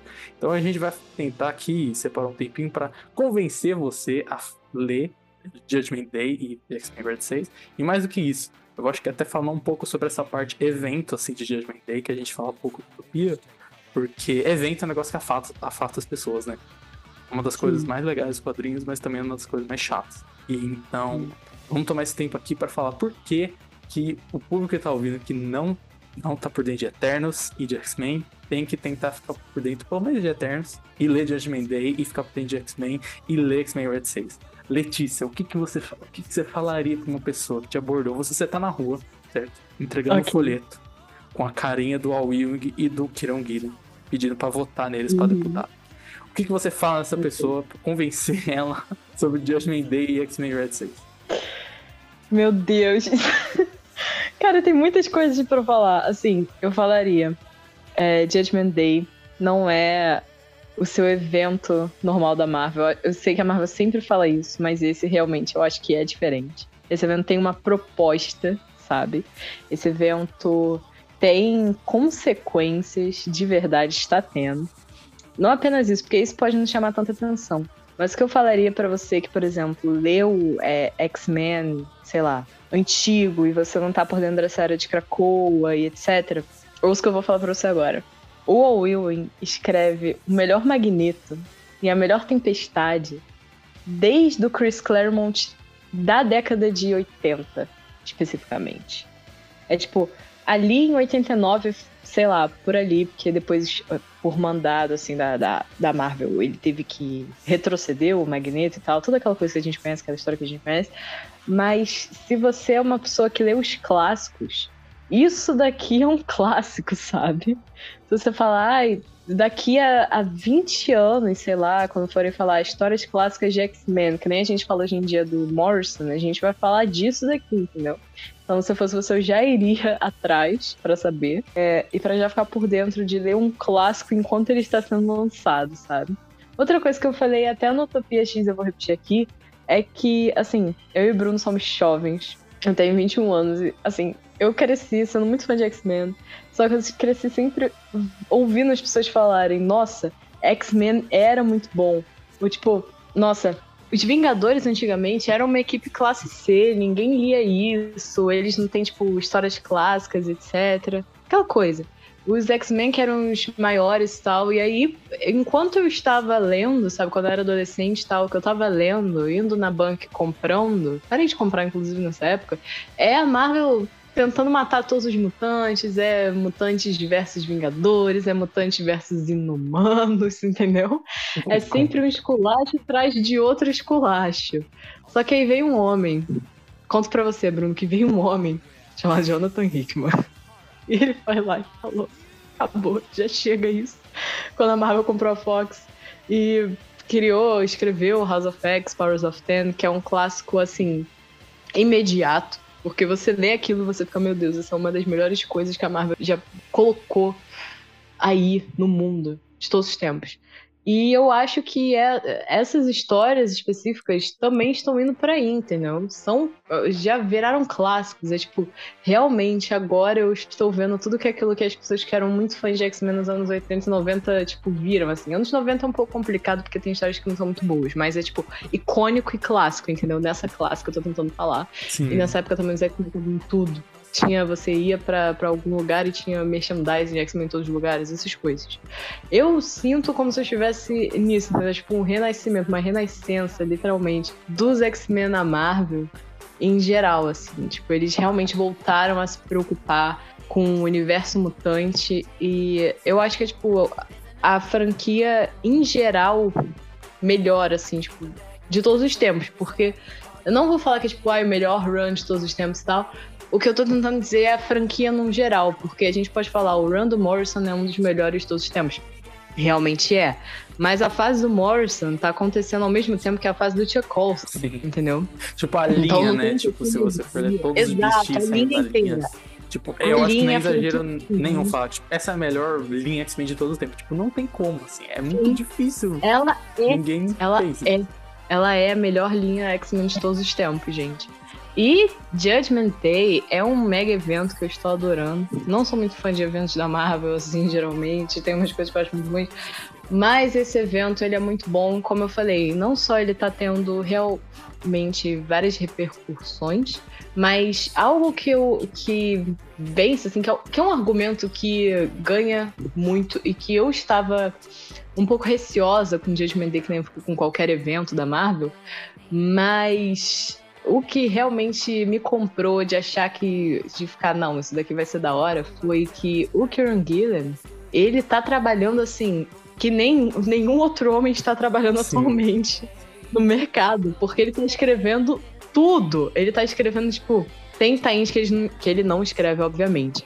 Mas ele escreve o Judgment Day normal, ele escreve Death to the Mutants, ele escreve Mortal X-Men, entendeu? Tudo ele tá escrevendo, ele tá guiando o evento todo, ele vai escrever tains de outros personagens, tipo da, dos Eternos X-Men, da Jean, do. Acho que é o Icaris que vai ter. Enfim, vai escrever do Star Fox também. Pra você que é fã do hairstyle, já ficar de olho pra ler também que ele tá aqui na história. E os outros e outro tain mais importante está sendo escrito pelo All Ewing. Você precisa de alguma coisa para ser convencida a ler algo escrito pelo Ewing? Enfim, é isso. É, tipo, pro ouvinte, assim, eu- a, a minha leitura recomendada é o seguinte: leia a Eternos do Gillen, porque eu acho que o Eternos do Gillen, tipo, isso que a gente falou de X-Men, e imagino com Eternos, basicamente. Só que Eternos ninguém nunca se importou, então agora eles vão se importar. Então o, o Gillen faz isso, faz você se importar com os Eternos, com os conceitos e tal. E ele puxa isso pra esse evento. E eu recomendaria, tipo, ficar em dia pelo menos com Immortal X-Men, X-Men Red, e ler esses dois gibis, assim. E ler o Judgment Day, esses dois gibis. Que valem super a pena, tipo, não só pelo evento e etc, mas Immortal X-Men e X-Men Red tem, tipo, algumas das melhores edições sozinhas, assim, de X-Men de todos os tempos, sabe? De E- todos os tempos, gente. Eu não estou de sacanagem. E, e lembrei também, e Death to the Mutants, que é o outro tá aí. Sim. E também fala também, tipo, quando começou o X-Men, eu acho que muito por causa do mix da Panini, todo mundo teve essa ideia que é esquema de pirâmide, que você tem que ler tudo. Tipo, você pode tranquilamente ler só a revista que você quer ler. Como sempre foi, como sempre será. A gente, tipo, sabe, é, o mu- a- desde que o mundo é mundo, alguém tenta te enganar fazendo você comprar 15 de bis. E esses são bons, tá? Eu gosto de- da grande maioria dos bis da linha, mas precisar ler, você precisa ler o que você quer, tá ligado? Então, fica a Então- recomendação pro ouvinte. Isso que você tinha falado do antes de evento também, acho que todo mundo fica meio receoso com isso de evento, né? Com isso de ter um bilhão de não entender nada, final ser apressado, do escritor ter o editorial nas costas, ou também de, tipo, piorar as revistas, então tie-in que entra no meio do nada, nada a ver e tal. E essa revista não, né? Tipo, é o Guinness escrevendo um monte de coisa, os tie-ins tem X-Men são ótimos, tipo, o X-Men Red é parte da história, assim, sabe? É tudo super bem feito, então Pra além de, eu acho que o melhor evento da Marvel, sei lá, trocentos anos, também é o mais bem feito, assim, nesse sentido todo, de, desde planejamento até. É, tipo, o Guilherme falou que, tipo, tava tudo escrito antes de publicar a primeira edição, sabe? Já tava tudo, tudo escrito Uhum. pronto, sabe? E então não tem o que mudar, não tem o que a história falar, não. É isso aí, é isso aí, sabe? Também o pessoal fica meio tipo assim, putz, a Vingadores vs X-Men vs Eternos, evento, porrada. Não é um evento só de É. porrada, sabe? Não é só isso. Não é a VX e VX2, sabe? Não é. Tem uma parada. Eu vou falar, vou dar aí um papo pro pessoal que tá ouvindo. É literalmente eles pensando em criar Deus para Deus explicar as coisas pra eles. E aí Deus chega e fala assim: Eu vou julgar vocês em 24 horas. Ver se a humanidade vale a Sim. pena. Esse é o posto de bi, sabe? Então não é só porradinha, tem um negócio ali, ó. É filosófico, existencial, entendeu? Você vai ver o que o, que que o Celestial acha do Doutor Destino. Você vai descobrir esse gibi. É isso. Muito bom, inclusive, essa Uma coisa que eu ia apontar é que geralmente tem vários eventos que são só. Ai, ou guerra, briguinha entre a galera, ou tem alguma coisa que vai vir aqui e quer dominar a Terra. Tipo, King in Black é uma parada que quer vir aqui e quer dominar tudo. É, aquele do Thor lá, War of the Realms, tem uma parada que quer vir aqui, quer dominar a Terra, e aí você vê o pessoal lidando com esse negócio tentando dominar a Terra. Mas esse o que eu acho legal é que tem esse, esse lance do Celestial e aqui tem esse lance de, ah, eu vou julgar todos vocês e se for o balanço for negativo e não positivo, vou eliminar todo mundo. Só que ele entra nos personagens, entendeu? Isso que eu acho que é o mais legal. Porque, que nem você falou, não é só briga, tem briga, tem kaiju, tem, Tem. bicho gigante, tem todas Sim. essas coisas. Mas o que eu acho legal é ver como os eventos, o que guia os eventos, assim, tipo, os tains, é uma coisa que eu acho muito interessante como essas coisas funcionam.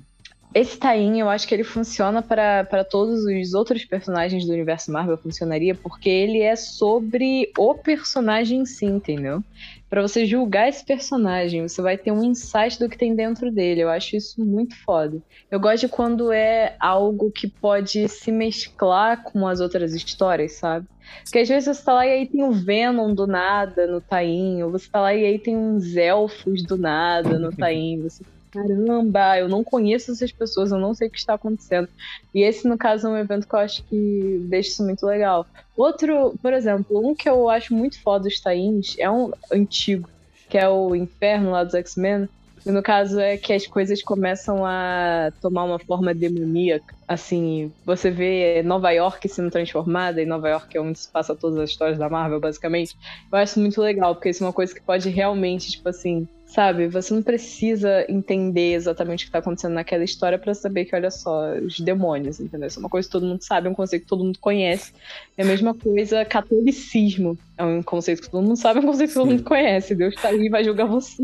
É, e é, esse, esse citou Inferno é engraçado, porque eu acho que Inferno, os tains de Inferno, até mais do que as edições principais, elas mostram muito mais isso de Nova York, né? Tipo, o povo, aquele de Demolidor, que é Sim, é excelente. legal. E isso tem aqui, né? Tipo, o Judgment Day tem muitos lances meio Marvels, de você vê a população olhando pra cima. sabe? Então você tem muito desse da perspectiva do povo, de pessoas específicas, sabe? Não só dessas questões super-heróicas assim. E você que tá preocupado por causa que tem Vingadores no meio, não precisa ter lido nada de Vingadores. Na- É até melhor. Se você não tiver lido Vingadores, você vai ser mais feliz. E você vai gostar mais desse tipo. Então, Eu concordo. Quase não tem medo, gente. É, tem Tony Stark ali, aqui e ali, mas ele não incomoda. Ele tá sendo um querido nessa história.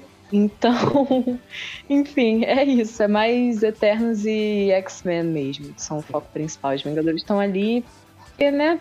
Tem que estar, né? Evento, essas coisas. Mas, enfim, Judgment Day, muito bom. Ótimo evento. Vocês vão gostar. isso. Isso e. Leiam Judgment Day, Vamos se possível, fiquem. Fiquem em dia com X-Men também, como a gente falou que é aquele Exato. tipo de gibi que a gente vai ficar falando por anos e anos e reclamar quando acabou, sabe? Isso é aquele tipo de gibi que, que é um gibi velho que você lê e fala, nossa, eu queria ter acompanhado isso ao vivo. Esse é o tipo de gibi que você quer ter Esse acompanhado. Aí. Você quer, ter, você quer ter lido X-Men Red na época que X-Men Red saiu. Você quer ter lido Mortal X-Men na época que Mortal X-Men saiu. Você ouvinte, você já entrou no Facebook no Twitter e viu que toda, a cada seis meses alguém fala, nossa, isso é o melhor X-Men desde sei lá quanto tempo? É porque é verdade. É verdade, tá bom? A cada seis meses eu tenho essa sensação de ser a melhor revista ou edição, seja, de X-Men desde da última vez que Sim. aconteceu, voltando até 2019, até House of X, que era o melhor jogo em 20 anos, sabe? É, é muito isso, assim, continuamente, uma experiência muito legal. Mas deu, deu de X-Men, senão o Henrique vai me processar, porque ele Exato, tem o copyright de X-Men. O X a gente tem que fazer um acordo tipo Marvel Sony pra falar de, de X-Men. O Corp. É isso. Só repassando pros ouvintes o nome aqui pra galera, porque às vezes as pessoas mencionam coisas em podcasts e eu esqueço de anotar o nome, eu não anotei, eu não lembro o que eu tô fazer. Mas vamos repassar aqui. Pra você que quer, que não está acompanhando X-Men ou Eternos agora e quer acompanhar esse evento, você lê Eternos do Kieran Gillen. Você lê as revistas normais, vão ser Eternos do Kieran Gillen, o Immortal X-Men do também querido Kieran Gillen e X-Men Red do All Willing. E aí, a partir daí, você lê. Você pode pegar, você vai escrever ali no Google é, AXE, que é Axe, lá o negócio é Avengers, X-Men Eternals, é Judgment Day, é List. E aí vai aparecer a lista de todas as edições ali do evento. Você não precisa ler, ah, tá indo de Capitã Marvel, não precisa ler isso. Você lê ali os principais, entendeu? Tipo, o Judgment Day normal, que leva o nome do evento, o Red, Immortal e Death to the Mutants, que é o tie de é, Eternos, apesar de ter esse nome. E, le- e leia o Red 6 antes do Judgment Day 4 também, porque na ordem tá meio zoado, mas a edição começa, Sim, vamos se passa antes da sim. 4 e leia antes da 4. Exato. Leia é, Red antes de Judgment Day. É isso. Mas, então é isso, falando de Judgment Day e de X-Men. Então eu vou citar o Midnight Suns, que eu não li, porque é uma número 1 dos Filhos da Meia-Noite, que é pra sair Bom sincronizado com o jogo que foi adiado, que não vai sair perto também. Que vai pegar esse, esse conceito dos anos 90, vai botar a Nico Minoru, a magia. E é por isso que eu queria ler, basicamente. Eu também. Você leu o Midnight Suns original? Não, eu queria. Primeiro que eu queria ler o Eu Dark. Hold original, que já é dessa época, já é dessa época também, que fala muito bem. E aí eu queria ver esse. Mas eu também não li o Sim, original. eu li o que tem a, a Vicky Montesi. Sim, esse mesmo que eu queria ler. Que eu li esse, é, e eu li por causa dela especificamente. E é legal, cara. É assim, eu achei, eu achei uma história legal. Eu, e Midnight Suns foi a mesma coisa que você. Eu tava pra ler o dia inteiro. Eu falei, não, vou ler agora Midnight Suns, porque o Bruno marcou ali no negócio, ele vai falar. E, né? Mas, mas não, Não vai, não vai rolar, gente. Perdão, mas não vai rolar. para- parece legal, estavam falando bem. É escrito pelo Ethan Sachs, que fez. Ele fez esse Star Wars Caçadores de Recompensa que eu falei que ia falar. E aquele Old Man Hawkeye lá, o velho Governor Arqueiro, que é um gibi divertido. Ah, eu gosto do Jimmy Hawkeye. Então deve, deve ser um gibi divertido também. Talvez eu fale na semana que vem ou na semana seguinte.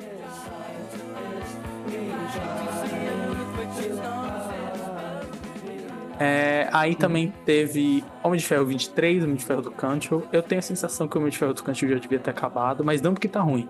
Porque esses arcos. Ele já o Então.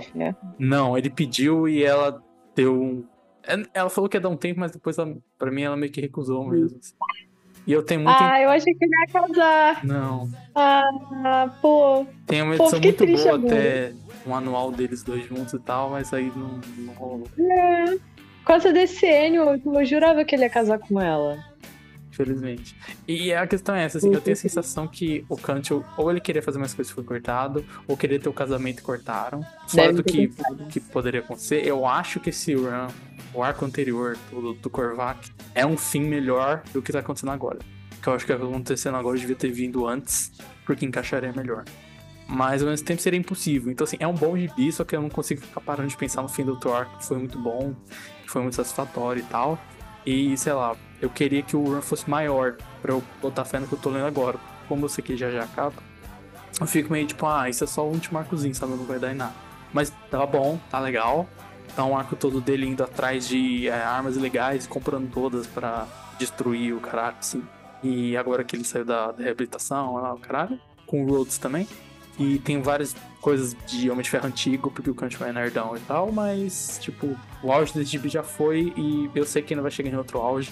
Tipo um Hulk da vida, assim, que tipo, tem um auge no meio e depois tem outro auge no final. Porque aí não vai continuar. Mas sobre o Homem de Ferro é isso.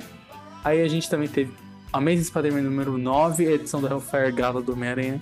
Letícia, você leu? Porque eu não li. Eu li, Você leu, então? eu li. Dê a sua opinião sobre a edição do Galo do Homem-Aranha com é, Mary Jane é, raptada pela Moira do Mal. Não, não, não, não. Mary Jane. Moira Jane Watson. Moira O nome. Caralho. A Caralho. edição da Moira Jane Watson. Mo- É genial esse nome, né? É muito genial. Moira Jane Watson. Cara, eu achei, tipo. hum, Assim, eu acho que deve ter atrasado esse gibi, obviamente, porque. Né? Do nada. A gente já tá em Judgment Day, tá saindo um gibi de. do Hellfire Gala. E eu achei ele meio corrido, meio nada a ver com nada, sabe? Sendo bem honesta, bem sincera. Eu achei ele nada a ver com nada. Se você apenas lê Homem-Aranha, eu acho que você não vai entender porra nenhuma É. do que tá acontecendo ali. Porque eu já tava um pouco confusa lendo aquilo dali. E eu li todos os gibis de X-Men, entendeu? Então, é um pouco complicado. Então, se você é só leitor de Homem-Aranha e ainda tá aqui ouvindo depois de a gente falar tanto de X-Men, é. Cara. É isso. É um, é um gibi que é meio complicado, assim, sabe? Tipo, porque ele tenta explicar tudo o que tava acontecendo ali e ele dá um gancho que não vai meio que pra lugar nenhum, sabe? Tem a Moira vilã da semana. Tem um quê de Homem-Aranha dos anos 90 que eu gosto. Que é. Tem um vilão nada a ver com Homem-Aranha. O Homem-Aranha encontra do nada porque ele é um fudido. Eu adoro essas coisas nas histórias do Homem-Aranha, quando aparece um vilão nada a ver que não é vilão do Homem-Aranha, tecnicamente. Adoro isso. E tem esse quê? Tem esse negócio. O Homem-Aranha dos Rebels tem esse, essa vibe meio vintage pra mim. Não sei se você sente isso quando você lê. Mas Sim, pra mim ele também. tem isso às vezes. Eu não sei se tem personagens que ele usa. Eu não sei dizer especificamente o que, que é, mas às vezes tem essa sensação Homem-Aranha dos anos 90, assim, que eu gosto. Mas o GB é meio confuso e ele é tipo. Ele é meio corrido, sabe? É bem corrido tentando explicar toda essa, essa história da Moira Jane Watson e tal. E que também é uma coisa muito. que eu achei nada a ver com nada em X-Men em geral, assim. Que foi a Moira aparecer no Hellfire Gala do nada, sabe? Tipo. É, é uma coisa que eu achei meio nada a ver. Eu acho que a Moira é uma personagem que eles não estão sabendo lidar com, entendeu? E tem um gancho pra Judgment Day nessa história, porque a Moira vai embora falando: ai, tudo bem que você acabou de frustrar todos os meus planos, esse não é o meu plano principal, muahaha." entendeu? Ela tá extremamente caricata, vilã caricata. E aí ela dá a risada no mal dela e fala que vem mais por aí. No caso seria Judgment Day, porque aparece a- o balãozinho do editor falando: leia Judgment Day, tal, tal. Enfim, Judgment Day ela tá bem melhor, eu diria. Mas, a, mas ainda assim é um fato que é muito engraçado. O fato da Moira ter roubado ali a, a identidade da, da Mary Jane e ter trazido pra gente a persona Moira Jane Watson é algo que vai ficar na minha memória pra sempre. e nem a Moira com Banshee, mas enfim. E qual seria a sua opinião sobre a Mary Jane falar pro Peter que não tem que ficar com ela mais? Que- essa polêmica que surge todo mês. Olha, Bruno, vou falar pra você que eu acho zoado as pessoas sempre ficarem reclamando de qualquer coisa que o Zabels faz. E de só decidirem. Antes de estrear esse run, a galera já decidiu Sim. que odiava e aí tá falando mal de graça. Mas. E fica comparando com Flash. E fica falando, ai, porque olha ali, ele tá casado e o Peter Parker não Ou, consegue ou manter um falando, casamento. ai não, porque a época do Spencer era bom e seis meses atrás estão reclamando do Spencer. eu Ai, lembro, eu vi, tá? Eu vi todo mundo que falou mal do, do Sexteto Sinistro Novo. E aquela revista tava ruim no, final mesmo, mas assim, eu vi, tá? Você, Twitter, ficou falando mal e depois defendeu agora. Eu vi, tá? Eu vi. Exato. Eu entendo tudo isso, mas, gente, isso é coisa de editorial. O Peter Parker tá parado nos 30 anos, assim, na idade, naquela idade, não podendo seguir com a vida dele. É coisa de editorial da Marvel. Entendeu? Eu também prefiro a Mary Jane junto com o Peter. Eu sou muito fã da Mary Jane. Eu acho que ela é a melhor personagem de Homem-Aranha, inclusive. Tipo, pra mim, na minha opinião. Mas. é, sabe, é complicado isso. Eu não gosto muito desse disse-me disse, esse vai ou não vai dele com a, com a MJ Então, também. Eu não sei se, tipo, o Wells vai fazer eles eventualmente ficarem juntos de novo, ou se ele vai realmente deixar eles separados um tempo. Mas eu vou falar que se ele tomar essa decisão de realmente ela ficar com ele, pelo menos por um tempo, eu acho que eu prefiro isso, ah, já que pô, a história não quer ele junto ou alguma coisa assim, do que essa angústia desse vai e vem, sabe? Que tem o próprio Spencer tinha isso faz sentido trabalhar esse outra coisa, porque eu acho que sempre ficou nessa angústia do vai e vem, nunca ficou nesse lance de separação mais real, assim mesmo. Então, tipo, tem uma história a ser contada, por mais que, de novo, não gosto dessa edição que é totalmente editorial, mas tem uma história a ser contada, então talvez seja uma história legal, sabe, sobre isso, sobre esse lance meio, meio Matt Murdoesco de tipo, olha, todas as namoradas se podem, no caso o, o Peter não tem tantas, apesar de ter ficado com muita gente, mas namorado, namorar relacionamento de bi que conta e tal, né? E ele meio que tem que ter a responsabilidade de ficar sozinho. Então, é uma história a ser contada.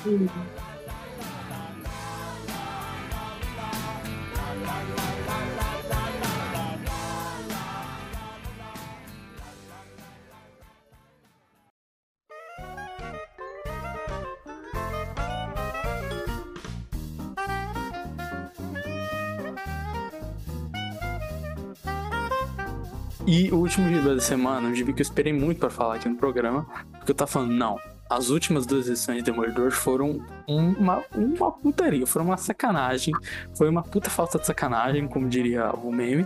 E eu fiquei, não, eu, essa três vai sair, aí eu fiz questão de chamar a Letícia pra falar que a gente tem que falar mal desse gibi aqui. E esse gibi não tem nada a ver com Foi. as duas primeiras edições. E ele não pega gancho nenhum. nada. E literalmente teve um momento, eu vou, vou falar.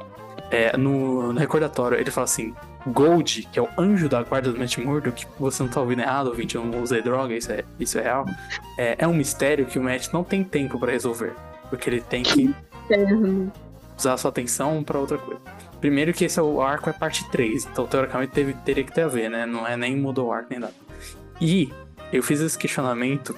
eh, Eu, ah, eu já fiz esse questionamento pra Letícia, eu faço para o público. Se o Matt não tem tempo, por que, que eu tenho que ter? Por que, que é eu que estou lendo essa revista? Tem que ter tempo no negócio que o protagonista não tem tempo. Se ele não tá afim de fazer, eu também não tô. Ah, por que, por que eu vi um negócio que não serviu pra nada?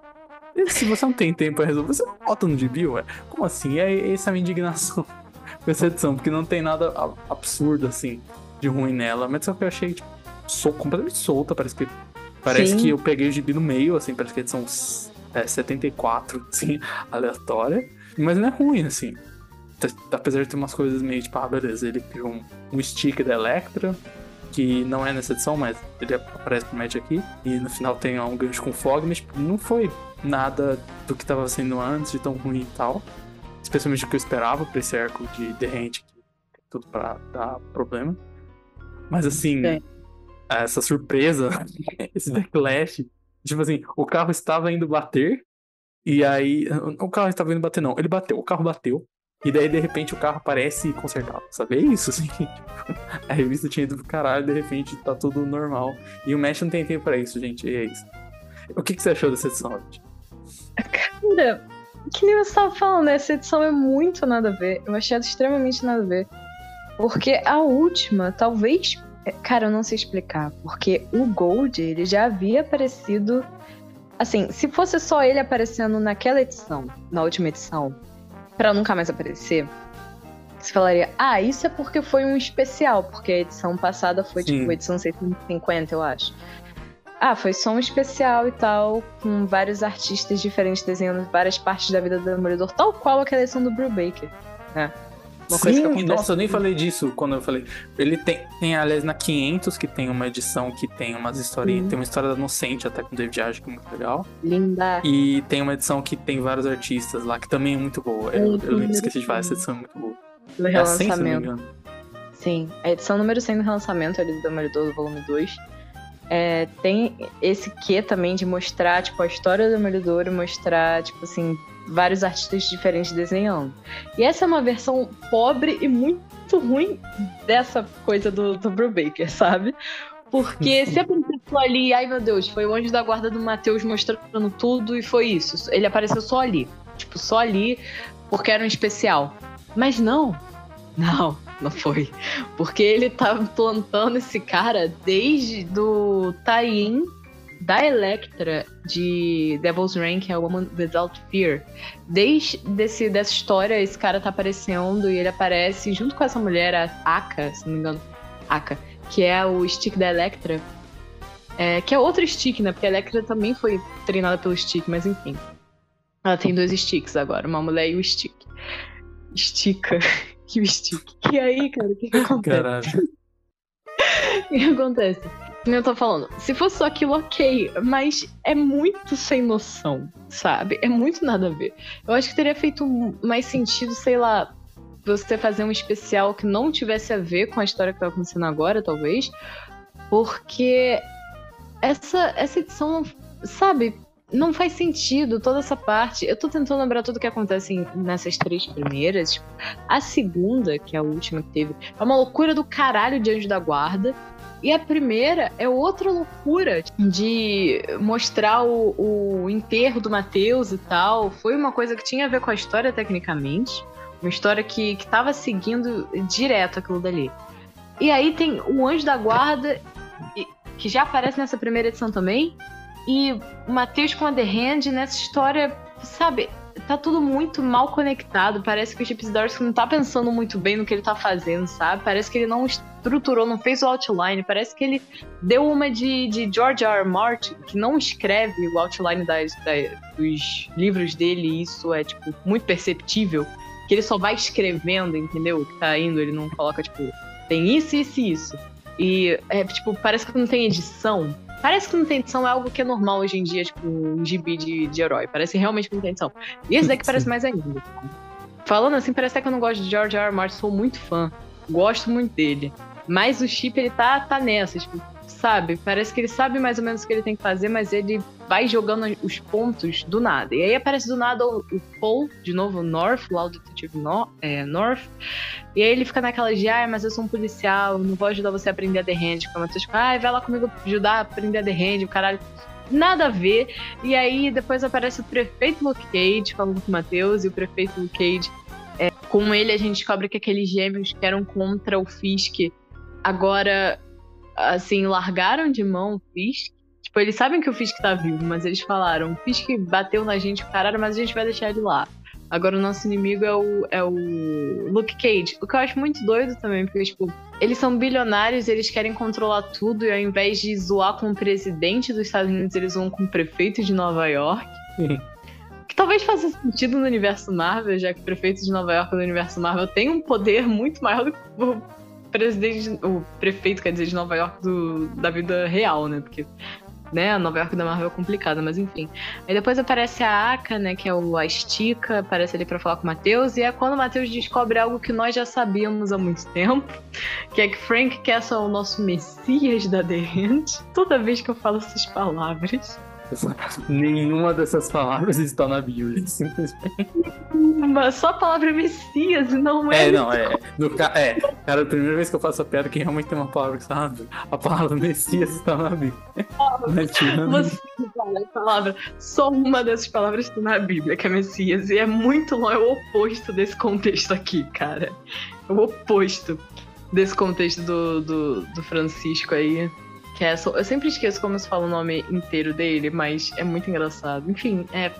Outra coisa é, que é ver com a Bíblia, né? Que é o fato do justiceiro querer ser padre quando ele era mais novo. Mas enfim, já tô entrando no justiceiro. Aí depois aparece o Fog e tal. É uma edição que não tem nada a ver. O, o lance do. Eu acho que o Chip ele meio que perdeu a mão.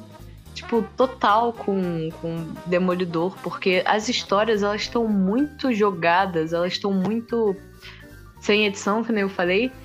E, sabe, parece que ele não tá, tipo, parando real e pensando, vou fazer isso, isso, isso. Porque as primeiras histórias dele, apesar de eu ter problema com algumas, eu acho que os primeiros arcos dele são bons, sabe? Porque as coisas vão acontecendo, tem o início, meio e fim, tem todos os, os elementos ali certinhos. Eu gosto quando ele vai pra outros núcleos, tipo, mostra o, o núcleo do Matheus em si.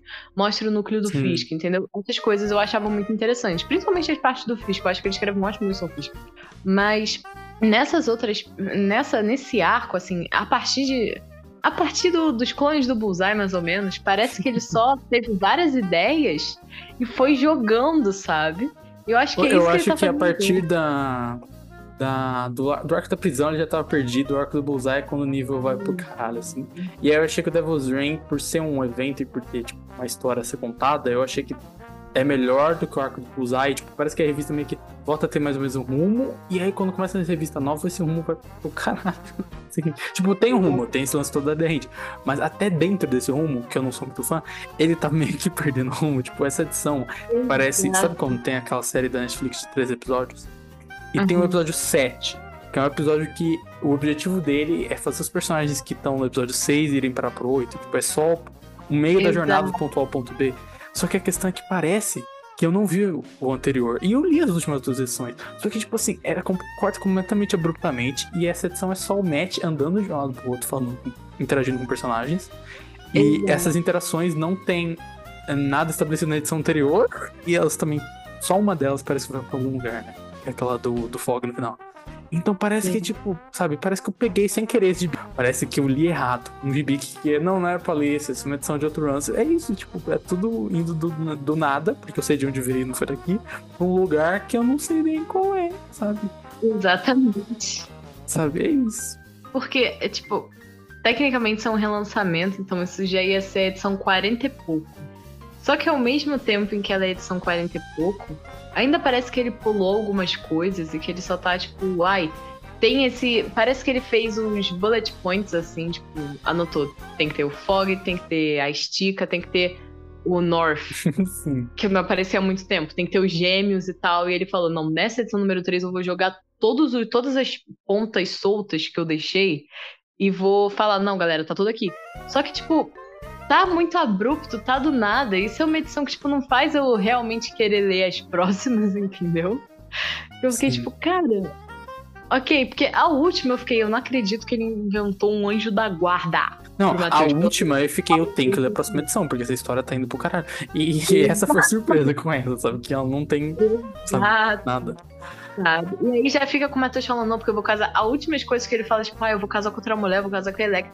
Eu já achei que ia aparecer pelo menos a Electra, sabe, nessa edição. Essa questão. A Electra não tá aparecendo em gibi e esse gibi fica falando dela o tempo todo. E, tipo assim, ela apareceu no backup da número 1, mas ainda assim. Tipo assim, gente, ca- cara que sabe, sabe? Cadê essa mulher? Cadê? Tipo, a, eu acho o POV. Quando ele escreve o POV da Electra, eu acho o top piores coisas que eu sou obrigada a ler na minha vida. Porque ela é horrível. Tipo, Woman Without Fear é um gibi terrível, assim. Parece que eu tô lendo um gibi. É muito bizarro falar isso? É. Mas o Frank Miller escreveu uma mulher melhor do que o Chip Zdarsky. Ele escreveu uma mulher melhor em 1981 do que ele escrevia, do que o Chip escreve hoje em dia, porque a Electra do Frank Miller pelo menos tentava ser uma personagem solo, entendeu? Tipo, quando você vai ler Electra Assassina, por exemplo, tem várias coisas que eu não gosto. E eu fico passando e olhando toda hora por causa da arte, que é incrível do Cabbage, mas enfim. Ela é uma personagem que ela tem coisas para além do Demolidor e do Matheus. Mas aí, a do. Isso não é um problema que é só do Chip, porque isso é um problema da Electra em geral, tipo, depois do Frank Miller, que é que tudo na vida dela gira em torno dele. Mas no do Chip, absolutamente tudo na vida dela gira em torno dele. Tipo, tudo que ela faz, tudo que ela fala, tudo é só sobre o Matheus.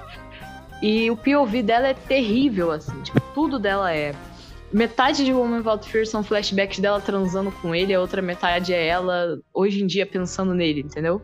Sim. Tipo, ai, por que, que a Electra aprendeu artes marciais? Foi porque a The Hand queria que ela fosse atrás do Matheus. Por que, que a Electra tá agora virando do bem, etc? É porque ela teve um change of heart. É porque ela viu que as coisas são diferentes. Não, foi por Matheus e etc. Entendeu? É tudo ele. E eu não aguento mais esse homem. Eu não aguento mais. E, tipo, a história deles é, é muito ligada, mas eu acho que o problema é essa leitura. Sabe quando você lê ou uma pessoa lê alguma coisa e lê errado e a ênfase tá nos lugares errados? Tipo, quando uma pessoa começa uma frase com uma pergunta e só descobre com uma pergunta final, é tipo. Ah, você vai lá na padaria? Tipo, sabe, vira assim. Parece que é isso. Parece que, tipo, o Sérgio Moro está lendo a história da Electra. E aí, tá, tipo, o Matt Moore, sabe? Tipo assim, tá dando foco em todas as coisas que não deveriam estar dando o foco, está piorando ela. E eu, eu tenho a impressão, o Chip já falou isso, aliás, que esse lance da Electra Demolidor não era algo que tava nos planos dele e tal. E é maluco, porque, É tipo, é a melhor ideia desse run. Eu amo, essa entrevista do Chips e Darks. Deixa eu falar um tenho. Não, eu tenho a impressão que é por isso que ela tá meio perdida. Porque ele pensou nesse lance da profecia do, do, do The Fist, do punho e tal, que é um negócio que eu tenho com certeza da série de TV, porque eu nunca vi isso na- nos gibis. Esse, e na série de TV tinha isso lá. Tem esse lance todo, essa profecia e tal, e ele imaginou isso, só que ele não imaginou que a Electra ia estar tão, tipo, com um papel tão grande, ia ser a demolidora, ia ter um, sabe, mais agência, assim. Então ela meio que sumiu por isso, porque não sabe como usar ela como demolidora do lado do Matt, porque, sabe, e a impressão é essa, assim, que não era o que tava nos planos e a Electra tá meio de escanteio por causa disso, assim. Eu tenho essa impressão, porque o melhor, o único arco que ela funciona é o arco que o Matt tá preso, Sim. e ela é a única demolidora, tá ligado? E depois tem o Devil's Reign, tem o Home of Fear. Tá bom que no, na edição número 1 o backup dela tá sem o Matt, mas também é ruim. Mas enfim, tipo, sabe, o propósito que o Matt já tá ativo, está... para mim é isso, tipo, ele não tá conseguindo encaixar ela nessa história que é sobre ela. Tipo, essa questão, eles ficam falando dela o tempo todo, mas ela nunca aparece. Ele vai casar com a Electra, a gente não viu a Electra direito quando a gente viu também por o que, que ela acha disso? Eu não quero nem saber o que, que ela acha disso, porque a do Chips Zars com certeza vai ficar, ai meu Deus, eu vou casar com o Matheus e tal, enquanto o Matheus tá indo atrás de outra mulher. Mas. O que é pique Matheus, inclusive. Mas, cara, é, é total o que você falou agora, faz total sentido. Que, tipo, ela não tava nos planos originais dele, só que foi, tipo, a melhor ideia que ele teve. Esse run foi transformar ela em demolidora e o design de personagem dela é perfeito, sabe? Então ele teve que usar. Só que ele não tá sabendo o que, ele tá fazendo. Ele inventou um anjo da guarda. Sabe? Ele vai se perdendo, ele vai inventando umas coisas nada a ver, ao invés dele tentar aprofundar e escrever as coisas que ele tem que escrever, sabe? Tipo, ela. E, tipo, a, sei lá, a última edição acaba com o Anjo da Guarda meio que sendo preso e tal, e pode... Agora a gente viu que, tipo, provavelmente tá preso e não vai aparecer mais com o tempo, mas, tipo, apesar, mesmo assim, mesmo se você considerar que não tem um gancho, o Matt nem pensa no que aconteceu direito nessa edição, sabe? Parece que a última edição nem aconteceu. Tipo, cara, apareceu um anjo da guarda na sua frente e falou, eu fui enviado por Deus para reticonar a sua existência. E o Matt tá, tipo, ah, eu vou, vou lá falar com, com o Fog. Exato, cara, Tipo assim, mega católico. Parece um anjo pra você. Meu Deus. Então, e isso da Electra, eu acho que isso encaixa muito que se, tipo, se a gente para pensar a Electra sem ser demolidora, faz sentido ela ficar aparecendo e desaparecendo, sabe? Tipo, não ser uma personagem tão regular. Sim. É, só que a partir do momento que ela virou demolidora, ela virou um- uma regular, uma personagem mais recorrente. Então a gente sente quando ela tipo, sumiu da revista por motivo nenhum. E a revista Sim. fica falando dela, sabe? Se fosse a Electra normal, faria um pouco mais de sentido. Só que é uma outra Electra, e aí não encaixa, e aí entra nisso. Tipo, tem cara que não, o plano não, não encaixou. Suas últimas considerações sobre essa edição de Demolidor. A gente falou bastante aqui, mas últimas considerações aí. Eu não tenho muitas considerações, porque essa revista é uma que me deixou, tipo, sobunar em silêncio e completamente imóvel durante cinco minutos. No fato de que eu não tenho nada muito pra pensar sobre ela, sabe? Porque ela, apesar de ter alguns pontos, assim, de tipo, ele tentando encaixar as coisas que nem eu falei, ele deixou algumas pontas e ele tá tentando mostrar pra gente que essas pontas ainda existem e falar, olha, tá, isso daqui, tá aqui, tá aqui, tá aqui. É um gibi que não faz eu sentir muita coisa. Porque, tipo, se fosse pra gente falar especificamente da Anjo da Guarda, eu teria muito o que falar. Porque fez Sim. eu sentir muito. Me fez Ouçam, em mim. Ouçam os extras do Utopia X de umas semanas atrás. E a gente fala disso nessa edição no finalzinho. Da... Mas essa edição específica, ela não faz eu sentir muita coisa, sabe? Ela só faz eu sentir exaustão, na real. De, tipo, já foi muito, já teve muita coisa desse run, sabe? Essa história já tá desde a edição 26, que é que a Electra vai. Pra você ver que eu lembro essa merda. Eu tô prestando atenção em tudo que o Chips Darsk faz, cara. O Celestial de Judgment Day do Chips Darsk sou eu. Vai aparecer pra ele, eu vou olhar pra ele e vou colocar o dedão assim pra baixo. Mas enfim. Gente, é complicado. Já tá aí há muito tempo e ele, sabe, eu acho que ele se perdeu. Porque pra mim também parece. Tem algumas coisas que a gente às vezes assiste, que a gente lê, que você vê que a pessoa tava muito empolgada no início, e aí você vê quando ela começa, tipo assim, parar de Sim. amar realmente aquilo que ela tá fazendo, Sim. sabe? E pra mim, isso é muito Chips e Darsky aqui. tipo, parece Nessa época ele já tá mais empolgado com escrever Batman ou coral, assim. Ele tá tipo, ah. O homem tá escrevendo Batman agora. E, tipo, ele começou agora no Batman. Então, porque ele vai estar muito mais empolgado pra escrever Batman agora, sabe? Ele tinha outras ideias, ele tinha coisas pro Demolidor, ele ainda tem, né? Porque ele ainda está escrevendo essa revista. Só que parece que ele já, tipo, já passou a febre de Demolidor dele, entendeu? Ele já teve o que ele. algumas coisas, alguns finais que ele queria, por exemplo. Eu acho que ele conseguiu fazer o que ele queria com o Fisk. Um personagem que eu acho que Sim. era muito óbvio que ele gostava mais do Fisk do que do Demolidor. E ele real falou isso, tipo, quando eu li ele falando isso, eu fiquei, é, faz, faz muito sentido, mas enfim. E tirar ele, eu acho que tirar o Fisk foi, foi, foi talvez um erro dele, sabe? Porque era o personagem que ele sabia escrever melhor. E o demolidor dele, eu não aguento mais ler os recordatórios dele, eu não aguento mais ler ele. O recordatório do Matt dele é muito. É muito. Desde a cara. prisão. Da prisão pra frente não dá pra tancar. Não dá, não dá. É completamente intancável. O cara real tá achando que, tipo. Se, se isso daqui fosse uma empresa séria, Marvel Comics, imagina a Marvel sendo uma empresa séria. O Matheus, ele estaria tendo o arco dele de virar um super vilão, porque o Matheus dele é, é um psicopata, um psicopata. E, tipo, ele, ele não tem, tipo, sabe? Ele não sente pelas outras pessoas, só por ele mesmo. É bizarro.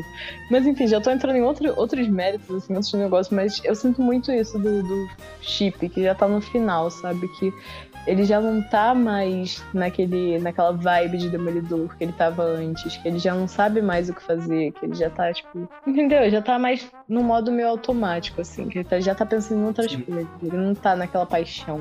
Você falou isso do recordatório e do Fisk, eu lembrei do Brubaker, tipo assim, essa edição, imagina essa edição, onde em vez de a gente ver a narração do Matt, a gente vê a narração de cada um dos personagens que ele tá conversando, pensando Seria sobre ele e por cima. Seria uma edição muito legal. E aí justificaria não ter nada a ver com a edição anterior, porque ninguém mais sabe o que aconteceu fora o próprio Matt, tal, tal, sabe? E aí você consegue fazer tipo isso. Só que não, sabe? Porque esse lance de ficar sempre na cabeça do Matt é muito maçante, assim. Tipo, às vezes é, é uma cabeça muito chata de se estar, assim, sabe? Sim. Sim. É mesmo, é muito. Não só porque ele tá sendo muito psicopata, extremamente católico, bizarro, mas é porque o Matheus ele é uma pessoa que ele é desagradável. Tipo, ele sempre foi. Sempre vai ser. E antigamente, tipo, tem uma época ali do Demolidor do Chip que é muito legal, porque tem vários núcleos diferentes. Então você não fica sempre no, no Demolidor em si. Você tem, tipo, sei lá, aparece o Mike Murdock, que é o núcleo engraçadinho. Parece uma novela do Nelson Carrasco, assim. Eu tô falando sério. Começa, começa a tocar pagode, aparece o Mark Murdo tomando café da manhã. Sim, o Turma do Pagode. Tem o Turma do Pagode, já aparece o, o Mike Murdock. Entendeu? Tem, parece muito. Tem umas tropes, inclusive, específicas de novela que ele usa, que eu acho muito incrível. Tipo, nessa, nessa parte, assim, do, do run dele. Mas, enfim, isso já entra em outras coisas, porque a gente já falou pra caralho. Tipo, a gente fala muito. Sim, o, ouvinte, o ouvinte sabe, o ouvinte que conhece o Utopia sabe. E do programa do Reinaldo X também aqui, porque a gente até dividiu esse programa anos atrás. Cara, a gente, porra, a gente fala pra caralho, tipo, acho que isso vai ficar maior do que o último episódio que você gravou semanal, que tem duas pessoas, sabe? Prova de que eu falo por dois, cara. Mas enfim, é, que eu tava falando do, do, do Matheus. Era legal porque tinha núcleos e, tipo, tinha os recordatórios dos outros personagens e tal. Tem alguns personagens que eu acho que ele deveria ter, sei lá, entrado um pouco na cabeça e ele não entrou. Mas tem outros núcleos, e é legal você ver. Você tá assistindo aqui, ali aquela novela ali do Demolidor e tem núcleos diferentes. Mas nessas três revistas, e nas últimas também, algumas das últimas, assim, ele fica preso demais dentro da cabeça do Matheus. E, tipo, pra mim não dá, cara, é. Eu espero que na próxima tenha um POV da Electra, porque ela é uma personagem que eu acho que ele não. que deveria ter mais foco, e, tipo, quando ele deu foco, ele não deu bem e não deu nas coisas certas. Então, espero pelo menos que a gente veja o que, que ela tá pensando, sabe? Sobre toda essa situação. Tipo, caraca, ela vai se casar com, com o Demolidor e ela tá fazendo pactos com a Hand, sabe? O que que tá acontecendo? O POV dela seria legal. E eu também quero ver Frank Castle, Messias da The Hand, aparecer. Ele com certeza vai aparecer, eu quero muito ver. Mas enfim, eu acho que vai dar humor, porque o Chip é bom em humor e eu acho que ter o Frank Castle como Messias da The Hand pede, sabe? Se ele casando eles dois, assim, Caralho, o padre, meu Deus. padre, ele não queria ser padre. Porra, perfeito. Ou ele ou o Stick. O Stick Batman e o. e o Frank Castle casando. Já que Não, ele- acho que o, o, o padrinho, o padrinho vai ser o Fog, eu acho, porque ele vai levar o Fog. Que tá sendo Fog, né?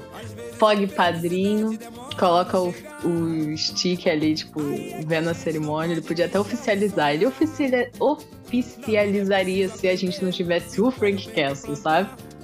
Mas o Frank. E eu gosto muito do Frank do Chip, que é claramente apaixonado pelo Demolidor. Eu acho que isso vai ficar muito bom. É, então sobre Demolidores. É eu isso. falei que a gente não ia ter um papo sobre, sobre Demolidor porque não aconteceu nada, só que a gente teve um papo sobre o fato que não aconteceu nada nessa edição. Então Sim. deu certo. E aí eu vou citar rapidamente os gibis saíram da Image da semana, porque é importante citar e porque tem alguns que já foram falados. Saiu Righteous Thirst for Vengeance, número 11, do Ike Remender, que dizem que é bom, com arte do André Lima Araújo. Above Snakes, número 3, não tem ideia do que fez. Dual Power Bomb número 4, o gibi do Daniel Warren Johnson, ou seja, ele é bom. King Spawn 14. É, Spawn, né? Então, se você tinha mais de 20 anos nos anos 90, já não é mais a sua praia. Ou que você não tinha nascido, como nós dois. Teve Love Everlasting número 2, Tom King. No programa 3, o Pablo falou sobre gibi e deu o pitch desse gibi. Falou um pouquinho sobre, então ouça lá, porque ele já tinha falado dessa edição, porque ela saiu antes do Substack. Seven Suns número 4, do Jay Lee. Jay Lee, famoso por desenhar pessoas magras em fundos de fumaça. E ele faz isso no gibi, a capa é extremamente. The Least We Can Do número 1, eu não tenho ideia que é esse também. E The Silver Coin 14, The Silver Coin, um gibi de antologia de terror, do Michael Walsh, né, desenhando. Essa edição é escrita pelo Pornsack Pichote, que o Anthony e eu citamos no programa de recomendações de roteiristas e de terror. Ele fez Good Asian, ele fez Infidel, e é muito bom. E eu não li essa edição. Talvez eu li essa edição que vem. Depende de se eu lembrar e do meu ano. Mas é isso. E é isso que a gente teve de gibis essa semana. Letícia, o que, que você diz pro nosso público? O que, que você quer divulgar? Onde que você pode ser encontrada na in- internet? Qual que é o seu CEP pra pessoa mandar uma carta? Como que é? Então. É, CEP não, caixa, caixa postal. Esqueci, o nome. Primeiramente, eu gostaria de dizer desculpa aí qualquer coisa ouvinte, porque eu falo demais. E o Bruno também é um cara que ele fala. E aí, quando a gente tá junto, a gente acaba se empolgando sobre as coisas mais mínimas, levando, sabe? Entrando em, em coisas nada a ver. Então, esse provavelmente vai ser o maior até agora é, HQ Corp da semana. Semana HQ Corp. E, enfim, é isso. Se ele me chamar de novo, eu não prometo nada, na real eu prometo ser exatamente igual e falar talvez mais ainda, pra quebrar o meu próprio recorde de ter sido o maior. É, você pode me encontrar no Utopia X Podcast, no seu agregador de podcast preferido. É um programa onde nós falamos especificamente sobre X-Men, mas sobre tudo de X-Men. Tem episódios sobre os filmes, sobre as séries animadas e principalmente sobre os gibis. A gente vai ter aí reviews é, da era do Claremont, do Morrison, reviews do que tá saindo no Brasil agora, da era Krakoa. E toda quarta-feira a gente tem é, a cobertura dos acontecimentos é, de Judgment Day, o evento que tá acontecendo agora. Né? Toda quarta sai o gibi, toda quinta sai o nosso podcast falando sobre. Enfim, é isso. Você pode me encontrar no Twitter com o arroba Magneterói, exatamente como se escreve. Amém. Amém. Amém, pô. E é isso. É, um beijo, ouvinte. Obrigado, Bruno, pelo convite. Eu adorei participar disso. Imagina. Obrigado por você por ter aceitado. Provavelmente você vai voltar aqui também, porque é, como eu gravo com você e o Henrique toda semana, assim, fica nessa de tipo, pausa de vida da semana, às vezes no extra do, do semana, no extra do, do Utopia. Uhum. Provavelmente eu vou fazer uma pauta que já estanque o fato da gente falar muito. Tentar pegar menos de bis, assim, ler menos coisa, dar uma... Eu achei Essa que semana parecia que tinha falar. menos coisa, mas tinha coisas pra falar mesmo assim. Então- Exato, porque eu fiquei, eu li pouquíssima coisa, eu fui chamada pra esse programa semanal e eu li pouquíssimo na minha semana, o que que eu vou falar? E a gente falou. Mas deu. De- Deu papo. Deu. É o que importa. E você ouvinte, siga o HQ Corp nas redes sociais, no Twitter, no Facebook. Ouça também o Utopia X, que eu tô participando toda semana. Veja o YouTube do HQ Corp, porque o Konema fica muito indignado com alguma coisa e grava um vídeo e fala lá. E ele fez um vídeo falando sobre é, o pessoal que reclama que não tem gibi bom hoje em dia e bom mesmo era antigamente, quando o gibi vinha com uma capa de acetato e tinha um homem ultra másculo de 3 metros. E ele falou um pouco sobre isso no vídeo. E é isso. Se você quer me encontrar, siga Bruno Mael ou ponto Mael. Ou entre no grupo dos Esquadrões do Facebook, eu estou lá falando de bi também eventualmente. E, e falando mal de Chips e Darsky, e comentando o que vai ser na semana. E fazendo esse trabalho aí do Nosso Senhor. e, e é isso. Continue lendo de bis. E boa semana. Até semana que vem. Tchau, tchau. Tchau, galera.